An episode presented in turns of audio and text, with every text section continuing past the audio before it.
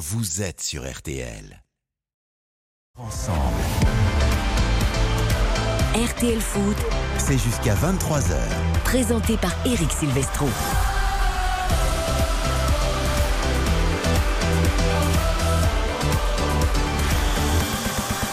Bonsoir à tous, ravi de vous accompagner en cette fin de semaine, en cette fin de week-end, en ce dimanche pour la fin des 32e de finale de la Coupe de France. Nous serons dans quelques secondes au stade Pierre-Mauroy pour Lille 3, dernière affiche de ces 32e de finale. Il y a eu encore de, bons matchs et de belles surprises, des scores fleuves également avec des clubs de Ligue 1 qui ne se sont pas fait surprendre. Le temps pour moi juste de saluer l'homme qui revient du Brésil, qui a couvert évidemment pour le groupe M6, pour RTL, pour la chaîne Les Obsèques du Roi Pelé. Il est de retour pour nous pour ce soir pour l'île 3. C'est Samuel Duhamel. Bonsoir Samuel. Salut Eric, bonsoir à tous. Je suis Très absolument bonne année à ravi toi. d'être avec vous. Bah oui, très bonne année à toi hein, qui a commencé euh, sur les chapeaux malheureusement. Voilà, et plein de bonnes choses. Et pour ceux qui n'ont pas la chance comme nous d'aller recevoir les, feux, les vœux de Samuel Duhamel chaque année, je ne le ferai pas écouter aux auditeurs cette année parce que l'année dernière je l'ai piégé. Mais cette année je le garde pour moi. Mais je peux vous dire que c'est un génie des vœux. J'ai jamais vu des vœux Il beau. hein. originaux. Non, il, était particulièrement beau, je trouve. Je vous donne juste un petit indice. Physiquement, en termes de tenue, c'était quand C'est même autour de. Juliette Armanet qui est album RTL de l'année. Exactement. Et ça a été un peu modifié et il y a, il y a du jaune et rouge, des 100 et hors de lance dedans. Enfin, il y a plein de choses. C'est une belle famille. C'est extraordinaire, c'est une très belle famille. Bravo, bravo pour tout ça, Sam. Tout va bien Tout va très bien, sauf qu'on a une météo archi, euh, archi toit est pourrie, fermé. hein. Ah non, le toit est ouvert, mais Ah. il pleut des trompes d'eau Eh ben ici voilà. à Pierre-Mauroy. Enfin, ils ont compris. Je suis sûr qu'ils ont écouté les coups de gueule d'Eric Cestro sur RTL. Ils n'ont pas fermé le toit malgré la pluie. Et voilà, ça, c'est du vrai foot, c'est de la Coupe de France. Parce que la Coupe de France en indoor, alors ça, c'est pas possible. C'est interdit, ça doit être écrit dans le règlement. Ah, je peux vous dire qu'à Paimpol, euh, à Paimpol, chez Yohan Ryu, on joue avec le, le toit ouvert. Évidemment. On n'a pas le choix. hein. Bien euh, sûr, les pelouses grasses, flaques d'eau, des joueurs qui glissent, des tacles glissés de Bien 25 mètres. sûr. Bonjour, Bonsoir, Yohan Ryu. Bonjour Eric, Ça merci va encore pour tes cookies. C'était pas des cookies aujourd'hui, c'était des, des. Murty. Les on étaient bons. de changer un peu. Et Samuel, j'ai vu vo- votre vidéo de bonne année, c'était absolument extraordinaire. Tu chantes, tu danses, t'as une superbe perruque, c'est beau.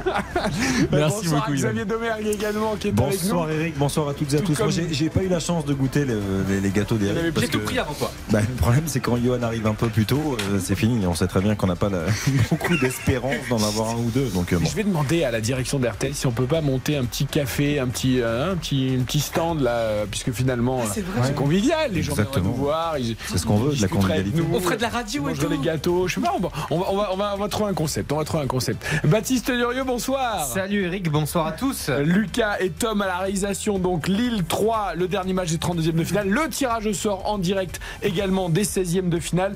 Nous serons également avec Moni Muller, c'est le manager général de l'Olympique Strasbourg, le nom complet Football Club Olympique Strasbourg Königshofen 06, euh, qui a réussi l'exploit de battre Clermont hier, club de 6e division de Régional 1. Quelle aventure face à un club de Ligue 1, c'est la cinquième fois seulement euh, dans l'histoire que ça arrive. Il sera notre invité pour évoquer le jour d'après tous ces souvenirs qui vont remonter et vivre aussi le tirage au sort en direct avec nous.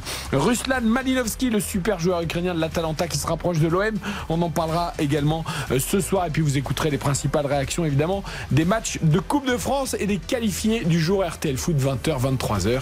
C'est parti. RTL Foot.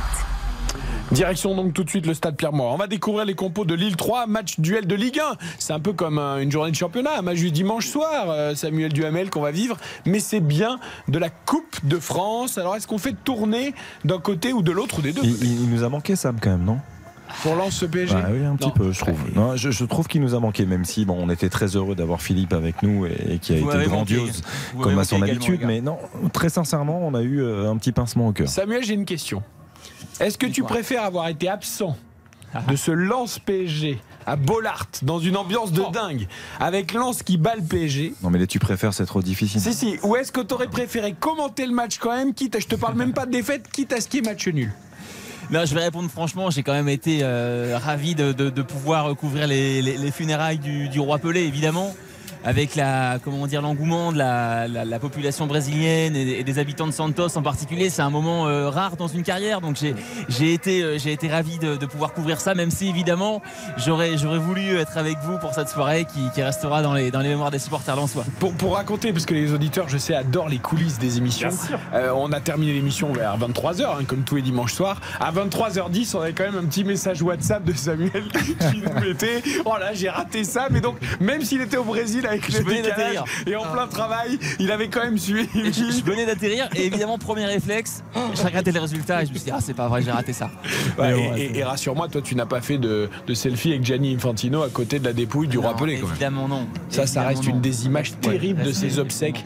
Le président de la FIFA qui se comporte, mais C'est une faute de plus. ah non, mais c'est c'est incroyable. Voilà. Donc, euh, à part ça, c'était évidemment très émouvant. Samuel, tu nous as fait vivre sur RTL, sur M6, euh, des superbes moments d'émotion avec les obsèques du roi Pelé. Le football brésilien qui est en deuil encore aujourd'hui d'ailleurs, hein, avec euh, la disparition de Roberto Dinamite. Alors, il est beaucoup moins connu que, le roi Pelé, mais c'est un joueur international brésilien euh, qui était l'attaquant vedette de Vasco de Gama, qui a marqué 710 buts avec Vasco de Gama en, en 1110 matchs et qui est à ce jour toujours le recordman de buts dans le championnat brésilien avec 190 buts marqués. Euh, voilà, triste début d'année donc euh, pour le, le football euh, brésilien après la disparition du roi Pelé, donc le On a- meilleur buteur du championnat brésilien qui disparaît également. On a aussi une pensée pour Modeste Mbami, Tout à fait. qui, qui nous a quittés aussi à 40 ans suite à un- une crise cardiaque.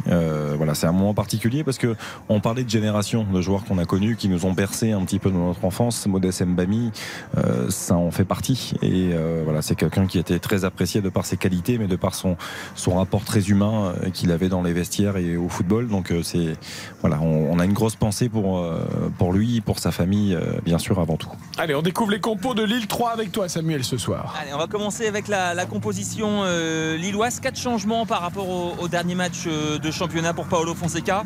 On retrouve Lucas Chevalier dans la cage. Une défense à 4. Diakité, Lenny Yoro, Alexandro et Ismaili euh, donc sur le, sur le côté gauche. Carlos Baleba avec Benjamin André, capitaine, euh, comme milieu défensif. Et puis quatre joueurs à vocation offensive. On ne touche pas au système.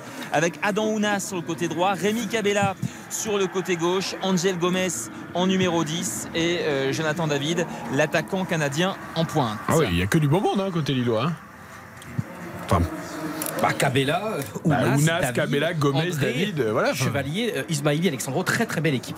Côté Troyen, Alors pour, pour- le coup côté euh, troyen, donc l'équipe de Patrick Kisnorbo, c'est la révolution puisqu'on a 10 changements euh, par rapport au dernier match, la victoire à, Strasbourg. Il y a simplement Mateusz Lis, le, gardien polonais, qui, euh, reste présent euh, dans le 11 titulaire. Et pour le reste, eh ben, c'est une nouvelle équipe. On va retrouver notamment trois joueurs de, de 18 ans. Rudy Cohon, donc latéral droit, Derek Mazusako, milieu défensif, et Amar Fata, ailier. Donc ça nous donne une, compo Cohon, Porozzo, Adil Rami, l'ancien Lillois, et, et Yasser Laroussi en défense. Le, le jeune Mazusako avec Florian Tardieu en milieu défensif. Et puis également quatre joueurs à vocation offensive. À droite, donc le jeune Fata. À gauche, Mama Baldé qui revient de suspension. Et puis euh, dans l'axe, Dingome euh, qui va tourner autour euh, d'Ike Ugbo, l'autre attaquant canadien. Ouais, c'est vrai que ce- il y a beaucoup de changements par rapport à l'équipe qui a, su s'imposer malgré un, scénario particulier hein, dans, ce match face au Racing Club de Strasbourg, qui a su trouver les ressources pour inscrire ce troisième but. Mais après, c'est une équipe qui a quand même de l'expérience. Quand on voit la titularisation de, de Tardieu, d'Adil Rami, de Dingomé, qui a beaucoup de qualités, et notamment une d'être passé par l'AS Monaco, Eric, évidemment. Mais, mais Ma Baldé, je jouais pas du tout numéro 10 à l'époque. non, mais, mais ce sont des joueurs qui, qui ont l'expérience et qui, voilà, qui, qui ont beaucoup, beaucoup de qualité. Donc euh, même s'il y a beaucoup de rotation, euh, cette équipe a, a malgré tout de l'allure. Est-ce qu'il y aura un peu de monde à Montroy ce soir ou là quand même euh, Sincèrement, ouais, je bah n'ai jamais vu aussi peu de monde à, à Pierre-Mauroy. Je me demande s'il y a 5 ou 6 000 euh, spectateurs. Ah oui, carrément. Ah ouais, c'est impressionnant. Ça c'est terrible. Bah, Après un dimanche soir, en plus il pleut. Exactement. Euh, Coupe de France, même si c'est un club de Ligue 1, hein, euh, ouais, c'est c'est dur là. Ça, ça va être dur au niveau de l'atmosphère évidemment euh, de cette rencontre. Merci Sam, on te retrouve évidemment dans, dans quelques minutes. Euh, juste avant de parier sur cette rencontre, le tirage au sort des 16e de finale de la Coupe de France a débuté. Euh, Baptiste Durieux, est-ce qu'on a déjà quelques petites indications? J'ai j'ai cru apercevoir Lyon par exemple qui a été tiré au sort. Exactement, qui affrontera Chambéry, club de National 3, duel des extrêmes donc à venir pour euh, C'est un petit derby ça. ces c'est pas 16e loin, de finale. Oui, exactement.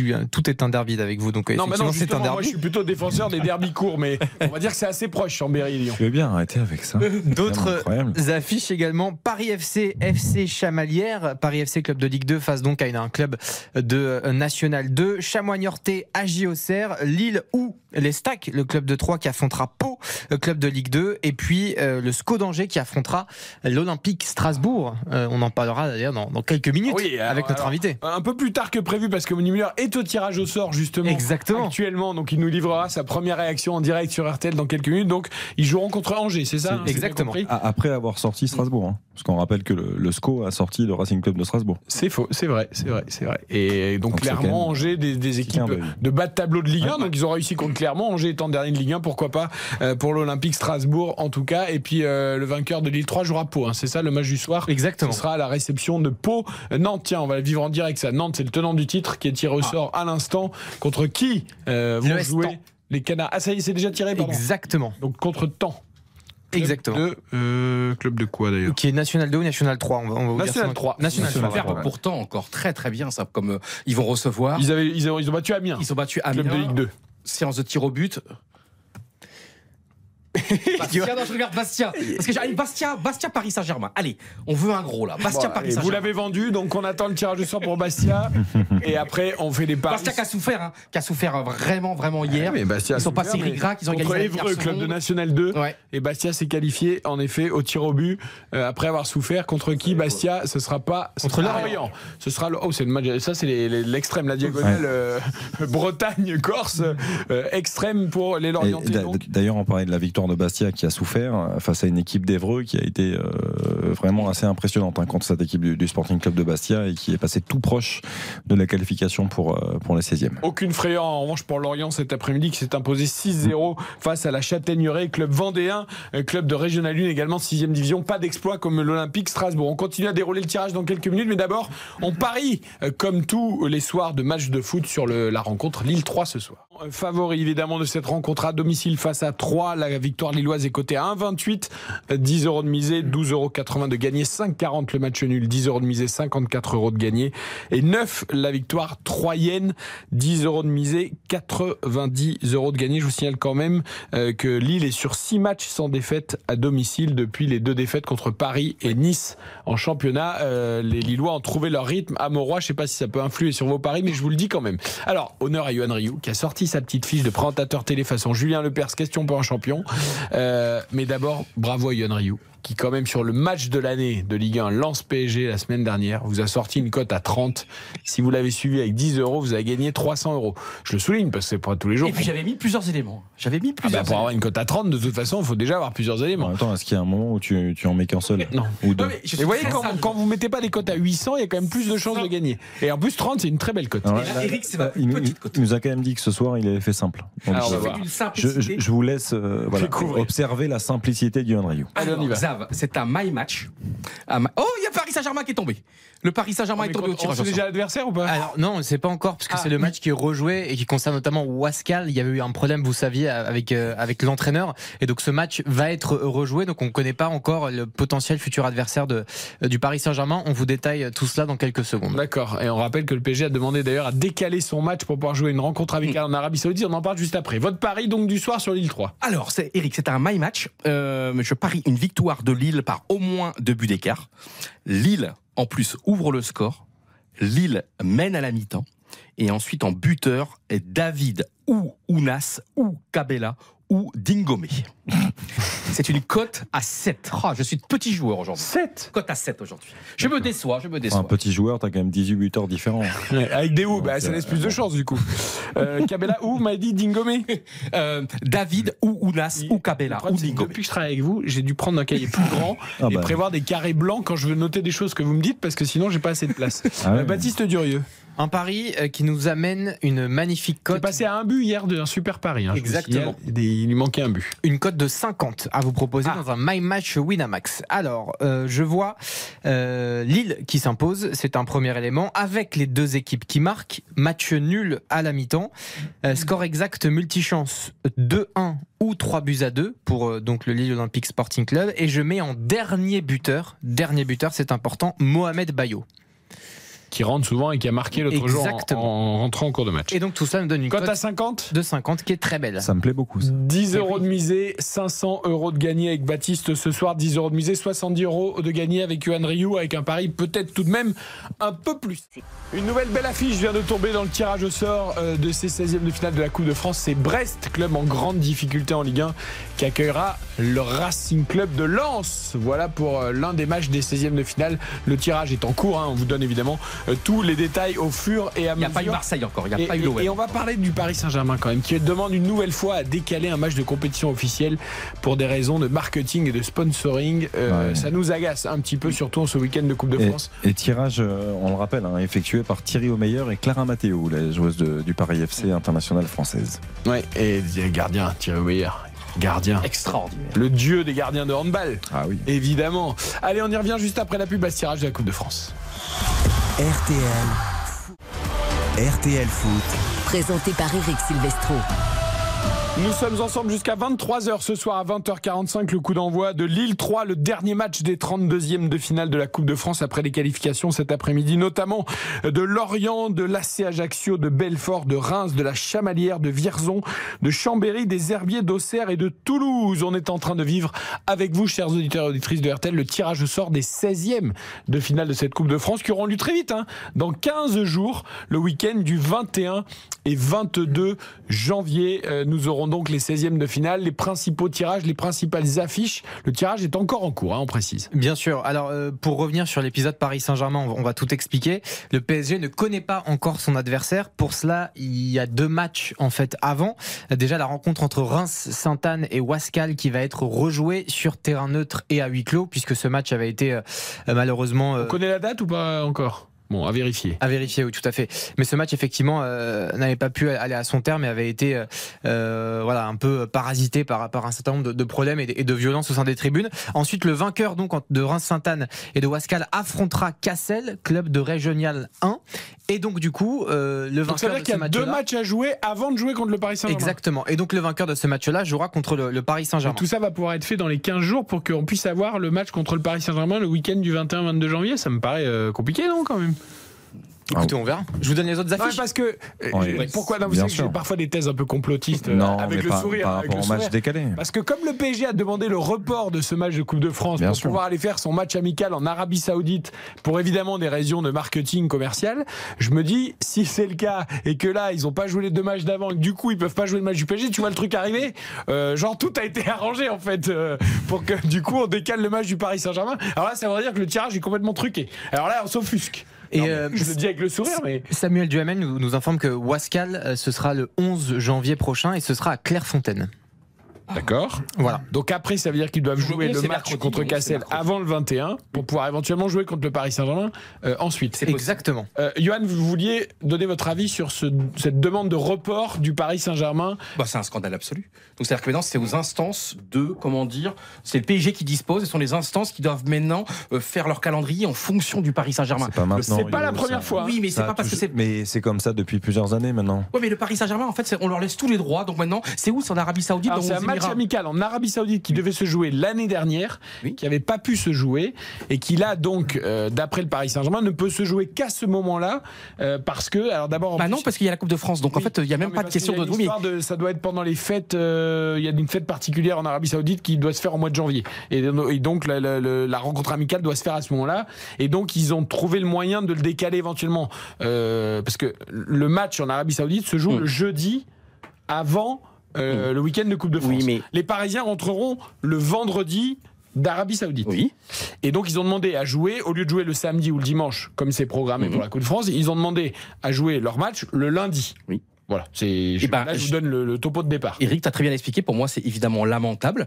Euh, Il y a une compétition qui s'appelle la Coupe de France, une compétition officielle. Le Paris Saint-Germain se débrouille avec son sa tournée marketing. Et ils font ce qu'ils veulent. Ils peuvent bien trouver une date. Pourquoi ça doit se jouer ces deux trois jours-là et pas autrement Évidemment, le football français n'a pas à s'abaisser devant les demandes du Paris Saint-Germain. Déjà, on leur, on leur laisse tout faire. Donc évidemment, c'est une honte. Encore Mais une fois, pas- la Coupe de France est une de- est une compétition sérieuse. Pourquoi le PSG devrait être traité différemment? Mais je- Tu penses que si Guingamp faisait une tournée, je ne sais pas où, on dirait bah non. Donc en fait, on prête, je sais très bien qu'on ne prête qu'aux riches, mais mais je- pour moi, c'est une honte Mais je absolue. suis- mais je suis d'accord avec toi sur le principe, sauf que ça fait quand même plusieurs années. On a tous compris que l'aspect financier, l'aspect marketing passera malheureusement avant euh, l'aspect sportif désormais. Enfin, tu, tu sais comment ça se passe quand même. Ouais, mais j'espère que Non, mais a un moment donné, ça va s'arrêter. Non, mais aujourd'hui, c'est le PSG parce que c'est le PSG qui est en haut de l'affiche.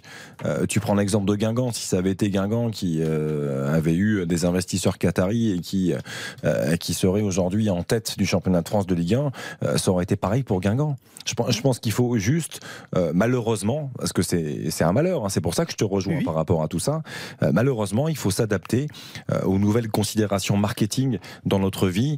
euh, Donc pour toi, il faut s'adapter, Xavier. C'est font- terrible ce que tu dis là. Mais non, mais je, je suis d'accord. Moi, ça m'attriste, Mmh. mais c'est une réalité Alors, en fait. Moi, je Et vous pose pourquoi- la question différemment. euh, parce qu'il faut, il faut savoir qu'il y avait déjà eu un précédent, mais là, le PSG avait demandé le report complet Mm. euh, d'une, enfin, de son match de championnat pour une tournée euh, à Doha. Enfin, pour, un- pour une. Voilà. Là, c'est un peu différent. Oui. La rencontre est programmée le jeudi. Ok. Ok. Euh, le dimanche précédent, on aura un superbe Rennes Paris Saint-Germain. Fantastique, dimanche prochain sur l'antenne de RTL euh, en intégralité le dimanche Ouais. soir. Le jeudi, le Paris Saint-Germain joue ce match amical en Arabie Saoudite. Ok. Évidemment, on sait tous que ce sera un match amical joué sur un rythme euh, de spectacle et de sénateur. Il n'y aura aucun engagement particulier. C'est Mm. es- essentiellement pour du marketing. D'accord? Le vendredi matin, les joueurs rentrent à Paris. Mhm. Qu'est-ce qui les empêche Jouer le dimanche. de jouer le dimanche Bah, C'est ça, moi, la question qui Mais me. bien Autant le match aurait été le samedi ou le dimanche, bon, bah, tu peux pas jouer en même temps que. Mais là, c'est le jeudi. Donc tu dis, bah, bah nous, on, on veut faire cette tournée marketing et on peut le comprendre. Il y a des enjeux énormes, il y a aussi des retombées, il faut pas se leurrer pour l'ensemble du foot français. Dans- pour le ça fond, qu'on essaie d'arranger le Paris Saint-Germain. dans le fond, rien. Mais pourquoi ne pas jouer le dimanche Dans, le fond, rien, parce qu'on nous rabâche depuis quand même plusieurs années maintenant euh, qu'un match, euh, trois jours après, peut se jouer sans aucun problème. Et qu'on on forme le calendrier de toute une saison. euh, Jeudi, dimanche, quand les jeunes jouent en, en Ligue Europe, Ils ils jouent le dimanche. jeudi. Évidemment, Il faut qu'il y ait au moins trois jours, effectivement, entre les deux matchs. Donc, en fait, les, je- les- les trois jours, ils sont. Je Mais trouve comme le de PSG cette année. Oui, mais comme justement le PSG, c'est très bien, on leur octroie tout, bah eux ils demandent, puisque de toute façon, peut-être que par un miracle, ils vont encore dire oui, les instances. Mais pour moi, euh, déjà, on a bien vu les supporters, il y a une sorte de rébellion en ce moment. On n'en peut plus des matchs À le lundi Strasbourg, soir, le lundi après-midi, match, euh, le mardi, bientôt dans la nuit à 4 heures du matin. Donc évidemment, il faut absolument que les instances disent non, vous voulez faire votre tournée, vous la faites, mais vous acceptez de jouer le dimanche. Cette Coupe de France, c'est important. Euh, et et- et j'espère encore une fois que les instances vont jouer leur rôle de barrage à tout Non, et, ceci. puis, et, puis, et puis, vous vous adaptez comme les autres.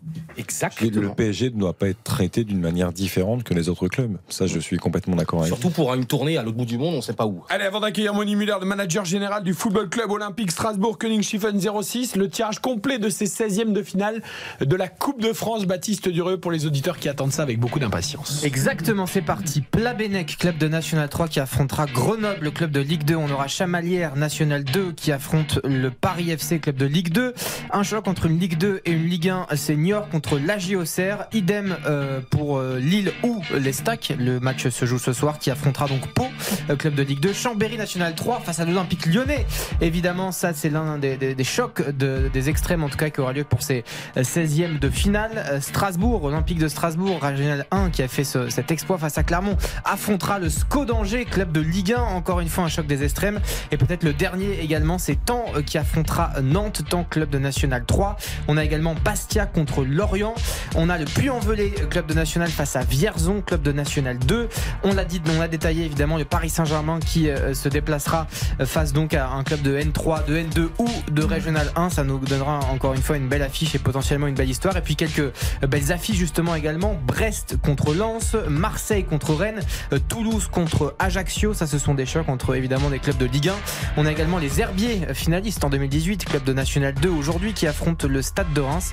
Et puis pour conclure, Grasse, club de National 2 euh, qui jouera contre Rodez, club de Ligue 2. Moni Muller, le manager général du Football Club Olympique Strasbourg Königshofen 06 est avec nous. Bonsoir Monsieur Muller.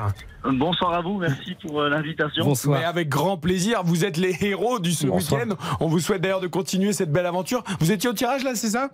Oui, on était au tirage, enfin on était au, tirage entre, entre joueurs, entre staff euh, dans un restaurant. Bon, euh, ravi d'accueillir, une- de, enfin, de jouer contre, à nouveau contre une Ligue 1. Bah oui, bien sûr, on est content de jouer une Ligue 1 et en plus euh, un adversaire ben, qui, euh, qui a éliminé le Racing Club de Strasbourg juste avant, donc on va, on va essayer de défendre le grand frère. Ouais. Et, et puis vous savez ce que disent les gens déjà. Je sais que vous allez devoir faire très attention à ça, mais bon, ils ont éliminé Clermont. Angers, ils sont derniers de Ligue 1. euh, ils sont moins bons que Clermont, donc ils peuvent le faire.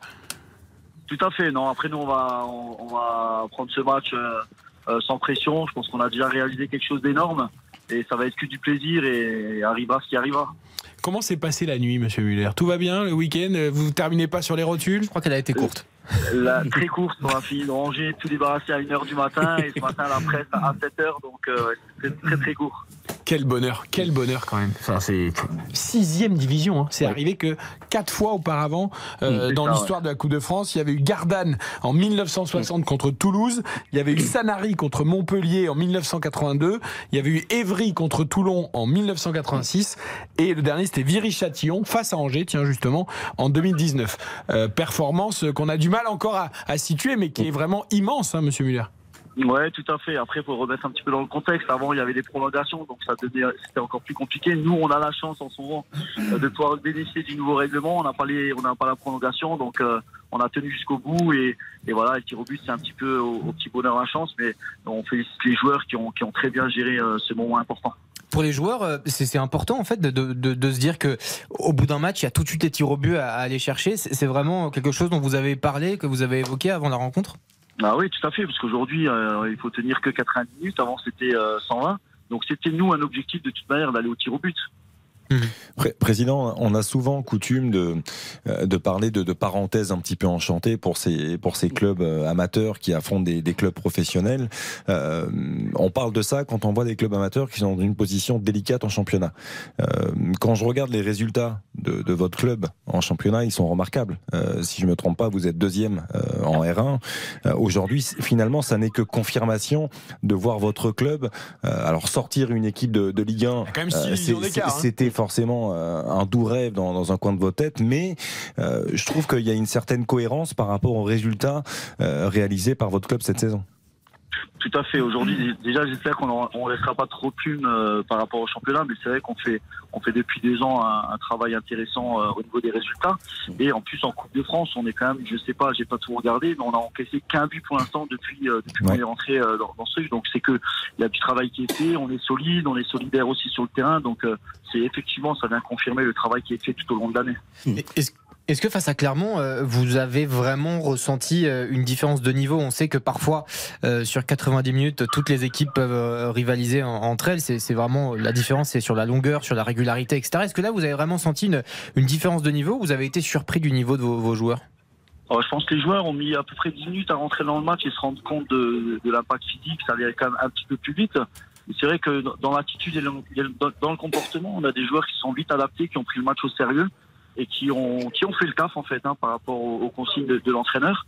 Et encore une fois, sur ce genre de match, plus, le chrono tourne, plus euh, la tendance s'inverse. Et à un moment donné, on s'est dit voilà, on y est presque. On va on va serrer les coudes et on est arrivé à l'objectif qu'on s'était fixé. Président, comment ça s'est passé après? Parce que moi, j'ai eu la chance, euh, comme beaucoup, hein, de, de jouer à ce niveau-là, ou, ou même parfois un cran plus haut. Quand, quand on parvenait à réaliser des exploits comme vous avez réalisé là, euh, la nuit était interminable. Je, ne sais pas comment ça s'est passé vous, parce que vous, avez l'air très très calme, très serein, à dire allez on repart au travail, mais mais c'est quand même quelque chose d'exceptionnel que vous avez accompli. Et quand on est joueur, à ce moment-là, on se retrouve dans un état un petit peu second où, où on partage peut-être un petit apéritif un peu prolongé ensemble, où on a envie de, de vivre une grande soirée ensemble pour bah, pour mesurer un petit peu ce qu'on vient de réaliser. Ouais, tout à fait. Alors, euh, c'est aussi la problématique, je dirais, des, clubs amateurs, c'est que c'est nous qui avons dû gérer toute l'organisation, la mise en place. Donc, euh, plutôt que d'aller euh, fêter tout de suite le soir même, malheureusement, on a dû prendre nos bénévoles. Hein. Je dit, c'est presque une centaine de bénévoles pour tout ranger, pour tout. Donc, la fin de soirée très classique, très amateur. On a rangé, on est rentré chez nous, on s'est plutôt retrouvés ce soir. Avec un peu de décalage pour le tirage au sort. Monsieur, on a la chance de vous avoir, vous êtes dirigeant d'un club qui a fait un exploit homérique. On va le rappeler pour nos auditeurs. Vous êtes un club de sixième division. Et j'ai envie de vous- que vous nous parliez un petit peu de c'est quoi être un club de sixième division. Combien d'entraînements par semaine? Vos joueurs, c'est quoi leur métier? Si vous pouvez raconter, est-ce que certains ont des, ont des contrats euh, et s'ils gagnent leur vie avec leur foot? Racontez-nous un petit peu, c'est quoi la vie d'un club amateur de sixième division en France? Alors nous, pour la sixième division, on s'entraîne trois fois par Trois semaine, fois, ouais. dimanche après-midi, comme tous les championnats amateurs. On a des garçons qui travaillent la semaine, qui, euh, alors on a la chance d'avoir beaucoup de partenaires, donc on arrive à les, à les faire embaucher euh, chez nos partenaires, donc on peut adapter les plannings. Mais euh, voilà, c'est une vie tout à fait normale avec les contraintes qui va avec, la fatigue de soir aux entraînements, donc on est obligé de gérer ça avec. Et euh, c'est sûr que euh, aller en 16e de finale avec les amateurs, c'est un gros exploit euh, sur le plan personnel des joueurs. C'est quoi C'est lundi, mercredi, vendredi les séances? Les séances, c'est le, c'est mardi, jeudi, vendredi, Mardi, jeudi, vendredi. D'accord. c'est ça. Et là, par exemple, financièrement, euh, je crois que pour une présence en huitième de finale, c'est 70 000 euros. On n'y est pas encore, hein, là on est en 16e. C'est- Là, c'est 16e. Est-ce que ça change tout simplement la vie de votre club, cette euh, immense euh, masse d'argent qui va tomber? Qu'est-ce que ça, pour vous, ça représente, monsieur? Est-ce qu'il n'y a Alors, pas le risque de péter les plombs, entre guillemets? Non, je pense qu'on est voilà, on est on est quand même bien structuré. On a des, des personnes de la direction qui sont hyper compétentes dans ce. Et la Coupe de France, si vous voulez, c'est pour nous c'est un plus. Aujourd'hui, notre budget, notre fonctionnement est est, euh, est calé sur un sur un mode qui va nous permettre d'avancer en championnat. Et la coupe, c'est que du bonus. C'est-à-dire qu'aujourd'hui, si on n'était pas allé en Coupe de France, ça remettait pas en cause le, le projet club euh, qui est d'aller en National 3 et peut-être en National 2.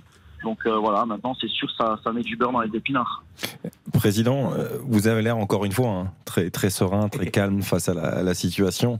Euh, vos joueurs étaient tous dans, dans cet état-là parce que moi j'ai le souvenir aussi encore une fois en, en tant que Je trouve que le discours est très pro hein, en- en de, tant- de ouais, notre sûr, manager mais- de mais- Monsieur mais Muller. en, tant, en tant que joueur amateur, euh, quand on parvenait à, à franchir comme ça les, les paliers, euh, on était déjà très heureux d'avoir un jeu de maillot, un jeu de maillot de la Coupe de France. Euh, quand on passait un tour d'après, on avait un deuxième jeu de maillot. Et, là, on entre quand même dans, une ère qui est complètement différente. C'est-à-dire que maintenant, on est euh, en 16e de finale de Coupe de France. C'est quand même quelque chose euh, d'assez incroyable et inoubliable quelque part. Oui, non, tout à fait. Après, comme je disais, on est entouré. Moi, moi, moi pour ma part, j'ai travaillé au Toulouse Football Club. Euh, on a un président qui a joué en national, euh, national 2. Donc, on est, on a vraiment les compétences et même les joueurs. On a d'anciens pros, on a des mecs qui ont, qui ont, qui ont titillé la, la national 2, la national 3. Donc, je vous ai dit, ils ont, ils ont abordé ce match avec beaucoup, beaucoup de professionnalisme. Et euh, ils ont su s'adapter à la situation. On, a, on les a pas sentis à un moment donné crispés ou, euh, ou par la presse, par, par l'exposition médiatique toute la semaine. Ça, c'est vrai, ça, ça vous surprend peut-être, mais pour moi, c'est Mais c'est maintenant que ça va être dur. C'est maintenant parce que euh, là, c'était ok, c'était contre une Ligue 1, donc il y avait un peu de presse autour et tout. Mais là, c'est contre une nouvelle Ligue 1 après avoir battu une Ligue 1, après avoir fait l'exploit. Donc c'est maintenant que ça va, ça va fourmiller, ça va s'exciter, ça va se multiplier. La confirmation. Ouais, non, mais même euh, pour, pas- pour l'avant-match, tu vois, pour la Mais gestion. justement, est-ce que monsieur, vous allez demander à jouer à la Méno? Parce que là, déjà, vous n'avez pas joué dans votre stade, mais est-ce que là, pour un- ce serait un magnifique cadeau de jouer à la Méno? Alors là, la discussion va se, va se prendre euh, certainement demain, mais je pense qu'on va en discuter. Aujourd'hui, nous, jouer à la Méno, c'est seulement si on était capable de la remplir. Alors, si Angers est capable d'attirer euh, 15-20 000 personnes, parce que jouer à la Méno, ben, ça implique euh, des coûts.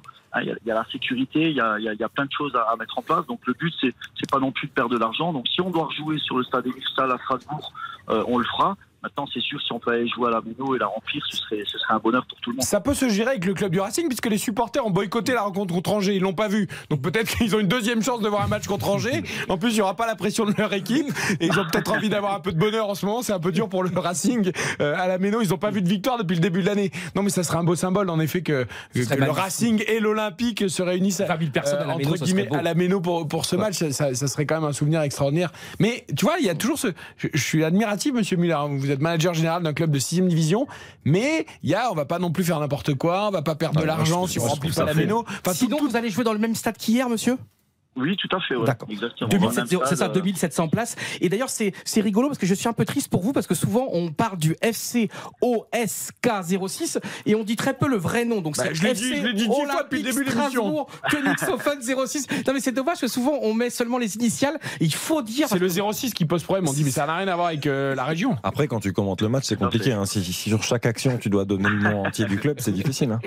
le FC Olympique Strasbourg Königshofen euh, 06 qui ouvre le score contre Non, mais. C'est- fantastique. Moi, je, je plaisantais sur, le, sur les maillots, mais euh, effectivement, moi, je, trouve encore une fois le, président remarquable de par sa, euh, le calme, la, tranquillité, la sérénité face à cette situation-là. Mais je, moi, je me souviens, moi, j'ai eu la chance d'avoir deux, trois maillots de Coupe de France. Je sais encore exactement où ils sont rangés. C'est-à-dire que ces maillots-là, je, je les prête à mon fils, mais sinon, je, je sais où ils sont. Votre avec femme m'a dit, je les ai 8, virés, mais tu numéro dis 5. surtout pas. Oui, c'est ça. Mais je veux dire, c'est quelque chose que je garde euh, vraiment dans un coin, mais je sais exactement où c'est. Quoi. C'est, faut quand même se rendre compte de, de ce qu'a réalisé ce club-là. Ah oui. Euh, Eh oui. Aujourd'hui, c'est, c'est un club équivalent à la DH. Je veux dire, euh, la division d'honneur, être capable de sortir un club de Ligue 1 en 32e de finale et avoir l'opportunité de jouer un nouveau club de Ligue 1 en 16e, c'est quand même quelque chose de, de retentissant. Et je, je, voulais féliciter le président et tous ces joueurs et tout le staff qui travaille de, pour ce club-là parce que c'est quelque chose vraiment, vraiment d'inoubliable, encore une fois. Baptiste, avant de libérer euh, Moni Muller du, du club de l'Olympique Strasbourg. Exactement, juste une question. Chaque année, il y a toujours des surprises, toujours des petites équipes, entre guillemets, qui vont loin. Le FC Versailles, notamment l'année passée, on se rappelle tous de des Herbiers aussi. Est-ce que ça peut être vous cette année Sais pas, on n'a pas prétention à, l'être en tout cas ou à, le devenir. comme je vous ai dit, on avance sereinement. Euh, notre priorité, c'est le championnat. Euh, on espère qu'on perdra pas de thunes euh, pour nos objectifs en championnat. Maintenant, c'est sûr, si on peut aller un peu plus loin, ben, on signe demain. Alors évidemment, on reste encore avec vous quelques minutes parce qu'on a envie de tellement de profiter de ce bonheur de l'Olympique Strasbourg. Je, je, signale juste, grâce à, à, Samuel Duhamel qui est au stade Pierre-Moi, les deux équipes rentrent sur la pelouse pour le dernier match des 32e. Lille 3, Samuel.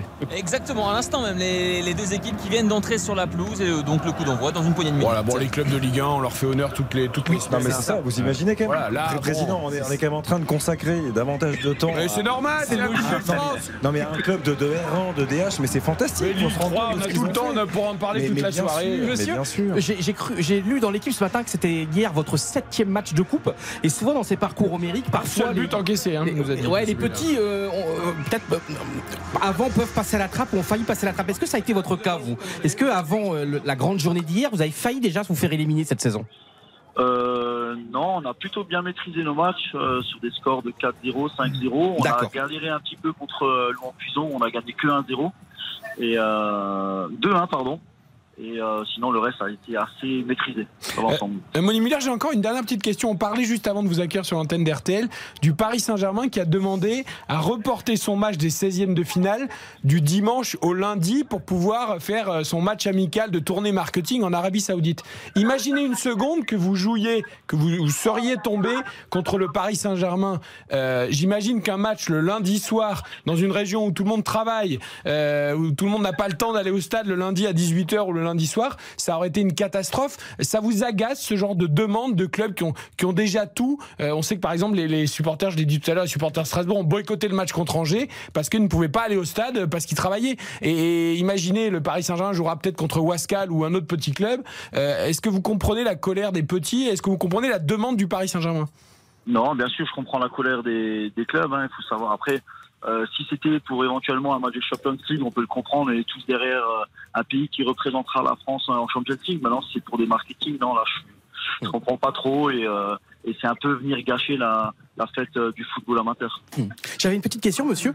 Euh, tout simplement, Strasbourg, Königshofen, c'est quoi? C'est un quartier de Strasbourg? Vous êtes dans Strasbourg? Racontez-nous un petit peu la, la, géographie et la sociologie de votre club. Alors, on est effectivement à vol d'oiseau, à 500 mètres du stade de la Méno, mais on est dans la région ouest euh, de Strasbourg. C'est un quartier de Strasbourg, effectivement. D'accord. Et là, par exemple, dimanche prochain, c'est quoi? C'est le retour à la réalité? Vous, vous jouez où? C'est quand? C'est quoi ce week-end prochain? Alors, le week-end prochain, il y, aura certainement un match de préparation, mais nous, c'est une période où on est en trêve hivernale. Ah, en Alsace, en Alsace, elle est assez longue parce qu'il fait rigoureusement froid quand même en hiver. Donc, on a plutôt l'habitude de reprendre le championnat mi-février chez nous. Ah oui, d'accord. Bon là, cette année, il fait 15 degrés, même en Alsace. Mais donc, euh, deuxième préparation, préparation physique, quoi. C'est vrai. Bah, c'est parfait pour préparer le match de Coupe de France contre Angers. Ça laisse du temps euh, pour se préparer. Merci beaucoup, Moni Muller, d'avoir été avec, nous. Euh, sur l'antenne de RTL au plaisir. On vous rappellera certainement avant le match contre Angers euh, pour prendre un peu des nouvelles, savoir ah comment ça s'est passé ces 15 derniers jours. Avant et euh, après. Et oui, et pour mesurer un peu l'euphorie qui monte autour du club. merci beaucoup en tout cas, Moni Muller, manager général de l'Olympique Strasbourg. Le coup d'envoi a été donné, Samuel Duhamel? Ouais, à l'instant même, c'est parti ici à Pierre-Mauroy entre Lille et Troyes. Allez, on y revient juste après la pause. RTL Foot. Présenté par Eric Silvestro. Avec toute l'équipe, Johan Rioux, Xavier Domergue, Baptiste Duru et donc Samuel Duhamel au stade Pierre-Montroy pour le dernier match des 32e de finale de la Coupe de France. Lille accueille 3 sur sa pelouse et sous la pluie avec un stade ouvert, un toit ouvert. C'est pas pour me déplaire, la pelouse est belle, elle, absorbe pour l'instant, ça va. Ah et ça tombe, hein Ah ça tombe effectivement, Ouais, ça tombe, hein. ça, fait, ça fait une grosseur que- qu'il pleut abondamment là, euh, euh, dans la métropole de, de Lille. Alors, je vous avais annoncé entre 5 et, 6 000 spectateurs, ça s'est quand même rempli là sur ces dernières minutes. Je pense qu'on est aux alentours de, de, 10-12 000. Bon, c'est pas les affluences des, des grands soirs à, à Pierre-Mauroy, mais ça a quand même un peu plus de, de gueule, on va dire ça Et comme parce ça. qu'ils Et, étaient euh, tous restés sur le parking pour écouter l'avant-match sur RTL et Moni Ah, très Muller, certainement. notamment d'Olympique Strasbourg, c'est pour ça. Très certainement. En tout cas, le, le- le- voilà, le jeu euh, est, est bien parti. Les, les- les Troyens là, sont en possession de ce ballon avec euh, Porozzo qui va donner tranquillement à son, gardien Mathéus Liss. On l'a dit, hein, une, large revue d'effectifs du côté de, l'équipe de, Patrick Kisnorbo puisqu'on a euh, 10 nouveaux joueurs, les 10 joueurs de champ. Si on compare euh, l'équipe de Troyes avec euh, de ce soir avec celle qui a battu euh, Strasbourg il y a quelques, quelques jours. Un ballon qui est récupéré par le jeune Mazusako qui va chercher loin devant Ike Ugbo. C'est récupéré par le LOSC. Entraîneur australien de 41 ans hein, qui a pris les rênes de cette équipe de 3 il y a quelques semaines. Euh, il reste quand même sur la victoire à Strasbourg et un nul contre Nantes. Donc euh, voilà, ça prend des points pour l'instant euh, du côté de 3. Et puis euh, Lille, hein, la dynamique est belle. 4 matchs sans défaite, 2 victoires, 2 nuls. Euh, un- une seule défaite lors des 8 derniers matchs pour, pour les Lillois. Et, et je le disais tout à l'heure, 6 matchs sans défaite à domicile après les cartons du PSG et la victoire de Nice. Bah Saïd, j'avais une petite question pour toi. Si tu peux rappeler un petit peu à nos auditeurs la petite polémique non, entre Fonseca et entre Ouais. guillemets le public de Lille. Qu'est-ce qui s'est passé exactement? Bah, en fait, c'est simplement que le, le public de Lille, alors quand on dit public de Lille, c'est certains supporters évidemment, hein.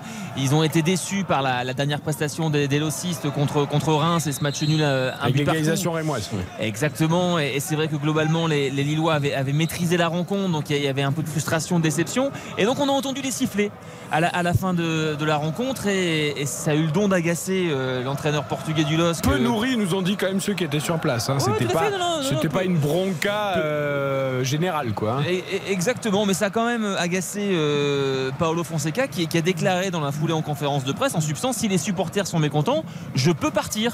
En, en substance, voilà, si vous n'appréciez pas notre manière de jouer, je, je- je peux m'en aller. Alors, il, il a dit ça, évidemment, c'était- sur, l'instant. Il est revenu sur cette déclaration, c'est vrai, un peu, un, peu, un peu maladroite, un peu malheureuse en conférence de presse cette semaine. Et il a quand même bien modéré et tempéré ses propos euh, en disant qu'il était très heureux d'être ici et que globalement, il ne s'attendait même, même pas à ce que ses joueurs intègrent ces principes aussi vite. Donc, au final, euh, tout va bien euh, côté Lillois. Mais c'est vrai qu'on a été surpris quand même par cette déclaration de Paulo Fonseca après les quelques sifflets euh, du, liés à la, au match nul contre Reims. Moi, je pense qu'il a eu raison, Samuel, parce que euh, là, quand même, euh, il y a une magnifique philosophie avec cet entraîneur. Il y a, les résultats vrai. sont très très bons depuis quelques semaines. Mais j'ai l'impression que dans ce football français, les supporters sont toujours mécontents. Il y a des problèmes partout. Et là, quand même, Lille. Alors, euh, Lille, en plus, tu vois, est- peut espérer encore jouer en Ligue des Champions la saison prochaine. Bien sûr. Et, bien et- sûr. et je trouve que c'est, je trouve que c'est bien comme le signal qu'il envoie, de dire même si depuis il a fait une petite marche arrière, mais je trouve que c'est bien qu'ils disent les choses. Mais- Enfin, si vous avez mais- des soucis, Mais vous- parce qu'on est, on est d'éternels insatisfaits. C'est-à-dire qu'un partout face à Reims, ça suffit pas. Euh, même si et c'est là où il faut quand même relativiser le résultat, parce que Reims a fait un très bon match. Exactement. C'est une très bonne équipe de notre championnat. Donc euh, il faut pas oublier que la Ligue 1 est un championnat très difficile Mm. et que euh, que ce soit les gros ou les soi-disant euh, un petit peu moins euh, gros, euh, ça reste des équipes difficiles à jouer. Et Reims, euh, avec style, font, font une super super saison, les Rémois. Donc euh, Mais moi, je trouve qu'à enfin, à un moment, il faut se pencher sur ce garçon, hein. Sur Monsieur Steele. ah, bien sûr. Non, mais depuis. Alors, et Oscar Garcia avait fait aussi plutôt du bon travail, et puis il a été. euh, Ouais, ce qu'il fait, c'est Malheureusement écarté euh, de manière extrêmement brutale et maladroite de la part des dirigeants rémois alors qu'il avait, il était en train de perdre sa fille. Mais franchement, ce que fait William Steele depuis qu'il a pris l'équipe, qu'il c'est incroyable. C'est Incroyable. remarquable ce qu'il fait. Remarquable. C'est pour ça que je, voilà, je, moi j'ai été un peu déçu quand même je, de Paolo Fonseca. Je trouve que de dire ça, je veux dire, c'est pas grave. Ça, tu peux avoir deux trois sifflets dans un stade de Il football. avait peut-être eu la proposition oui. euh, juste avant de la sélection portugaise. Je, je- je C'est sais ce qui pas. se dit, je c'est sais ah bah oui, forcément. Il faut pas oublier de jouer au hashtag premier buteur, hein, sinon on va être, on va être battu. Et attends, je finis juste sur la sélection portugaise. Là, le, br- le bruit quand même, c'est Roberto Martinez, l'ancien Ouais. sélectionneur de la Belgique. Et les Portugais sont devenus, devenus fous, non? Il Là, a- il Pour le coup, je rappellerai Paulo Fonseca tout de suite. hein. Il a encore du crédit, Roberto Martinez. on se demande il, bah, il avait fait du bon travail quand même par séquence, je trouve, à Everton avant de, de prendre la sélection. Je, euh, la sélection, il faut pas oublier que la sélection belge est quand même euh, crâne. vieillissante globalement. Non, mais c'est quand même très vieillissant. Donc euh, cette génération-là aurait dû gagner il y a plusieurs années. Euh, maintenant, c'est quand même euh, vraiment sur la, la pente descendante. Donc après, moi, je serais curieux de le revoir euh, effectivement à la tête euh, euh, d'une nouvelle sélection. Le hashtag premier buteur de ce Lille 3, Samuel. Allez, je vais dire euh, Ike Ugbo pour toi. Ok. Zap. Je sais même pas pourquoi tu me poses la question, Eric, mais euh, pour moi, ça me paraît évident. Ce sera Damounas. Euh, ok. Jonathan David. Qui a, qui a remarqué. Ouais. Euh, Baptiste Monsieur Rémi Cabella. Monsieur Rémi Cabella. Pourquoi je te pose la question? Pourquoi je me la pose à moi-même? Je vais dire Dingomé, évidemment. Ben, bien sûr. Allez, Ça euh, ça, dé- ça démarre doucettement. Mais tu sais, quand euh, Eric, j'avais oublié ça, mais en révisant le match, que Lille est quand même le, le troisième club le plus titré en France en Coupe de France. hein. PSG 14 titres, OM 10 titres, et après Saint-Etienne-Lille, T'as révisé? 6 victoires en Coupe de France. Ça a révisé un peu? Non, mais j'avais oublié. Parce que je me suis dit, mais Lille, depuis combien de temps ils n'ont pas gagné? C'était la fameuse, évidemment. Mais ça, ça m'étonne parce qu'à chaque fois que tu dis je, je vais commencer à réviser, tu passes à autre chose. Dès dès 16h, il nous dit je vais réviser. Et puis, euh, Tu commences à puis- 19h58 en général. Non, mais j'ai le temps de jouer au foot avec vous, ça prend du temps. 2011 et, et d'ailleurs il y a, il y a- on va suivre quand même ce ballon dans la profondeur là c'est bien joué en direction de Mama Baldé dans la phase de réparation maintenant il est face à Lenny Yoro et Lenny Yoro qui vient euh, bien couvrir là Superbe. avec un, un joli extérieur du pied en plus pour relancer sa formation première euh, alerte devant la cage de Chevalier et juste pour revenir sur le- la dernière victoire euh, en Coupe de France du LOSC eh ben, il y, il il y avait un joueur de 3 joueur actuel de 3 qui Rami, était bah évidemment euh, dans, dans la défense euh, lilloise à l'époque. Exactement. Ah, Il en a vécu des beaux souvenirs, hein, dit Rami. Tu étais au match, Samuel, ou pas? Tu étais euh, Euh, présent dans le- cette le- finale? en- Au Stade de France? Non, Ouais. non, j'y étais pas. Non, non, j'y étais pas. Non, non, la belle victoire contre le, le Paris devait- Saint-Germain avec notamment le coup franc euh, d'Aubragnac. Ouais, exactement. Non, il devait tourner un clip, je crois. le- Non, mais c'est un clip d'a- Euh, un clip c'est d'anniversaire. un, c'est un de- immense professionnel, Samuel, qui couvre les matchs de Lille et de Lens avec le même talent.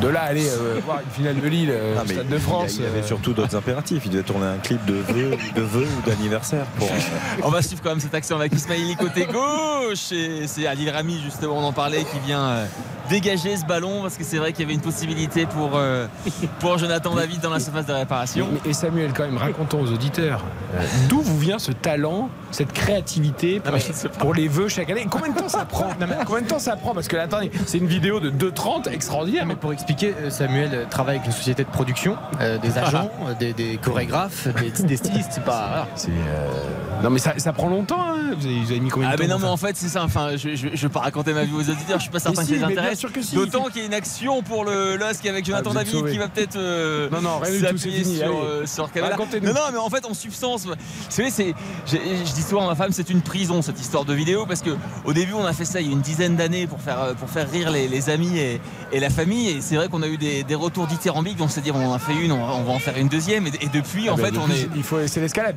exactement. Et en, en fait, entre guillemets, on est obligé de se renouveler chaque Ah, année. c'est Donc, on trouve un, un nouveau trouver un nouveau clip, de nouvelles paroles, etc. Et, est-ce que madame participe aux idées et tout ça?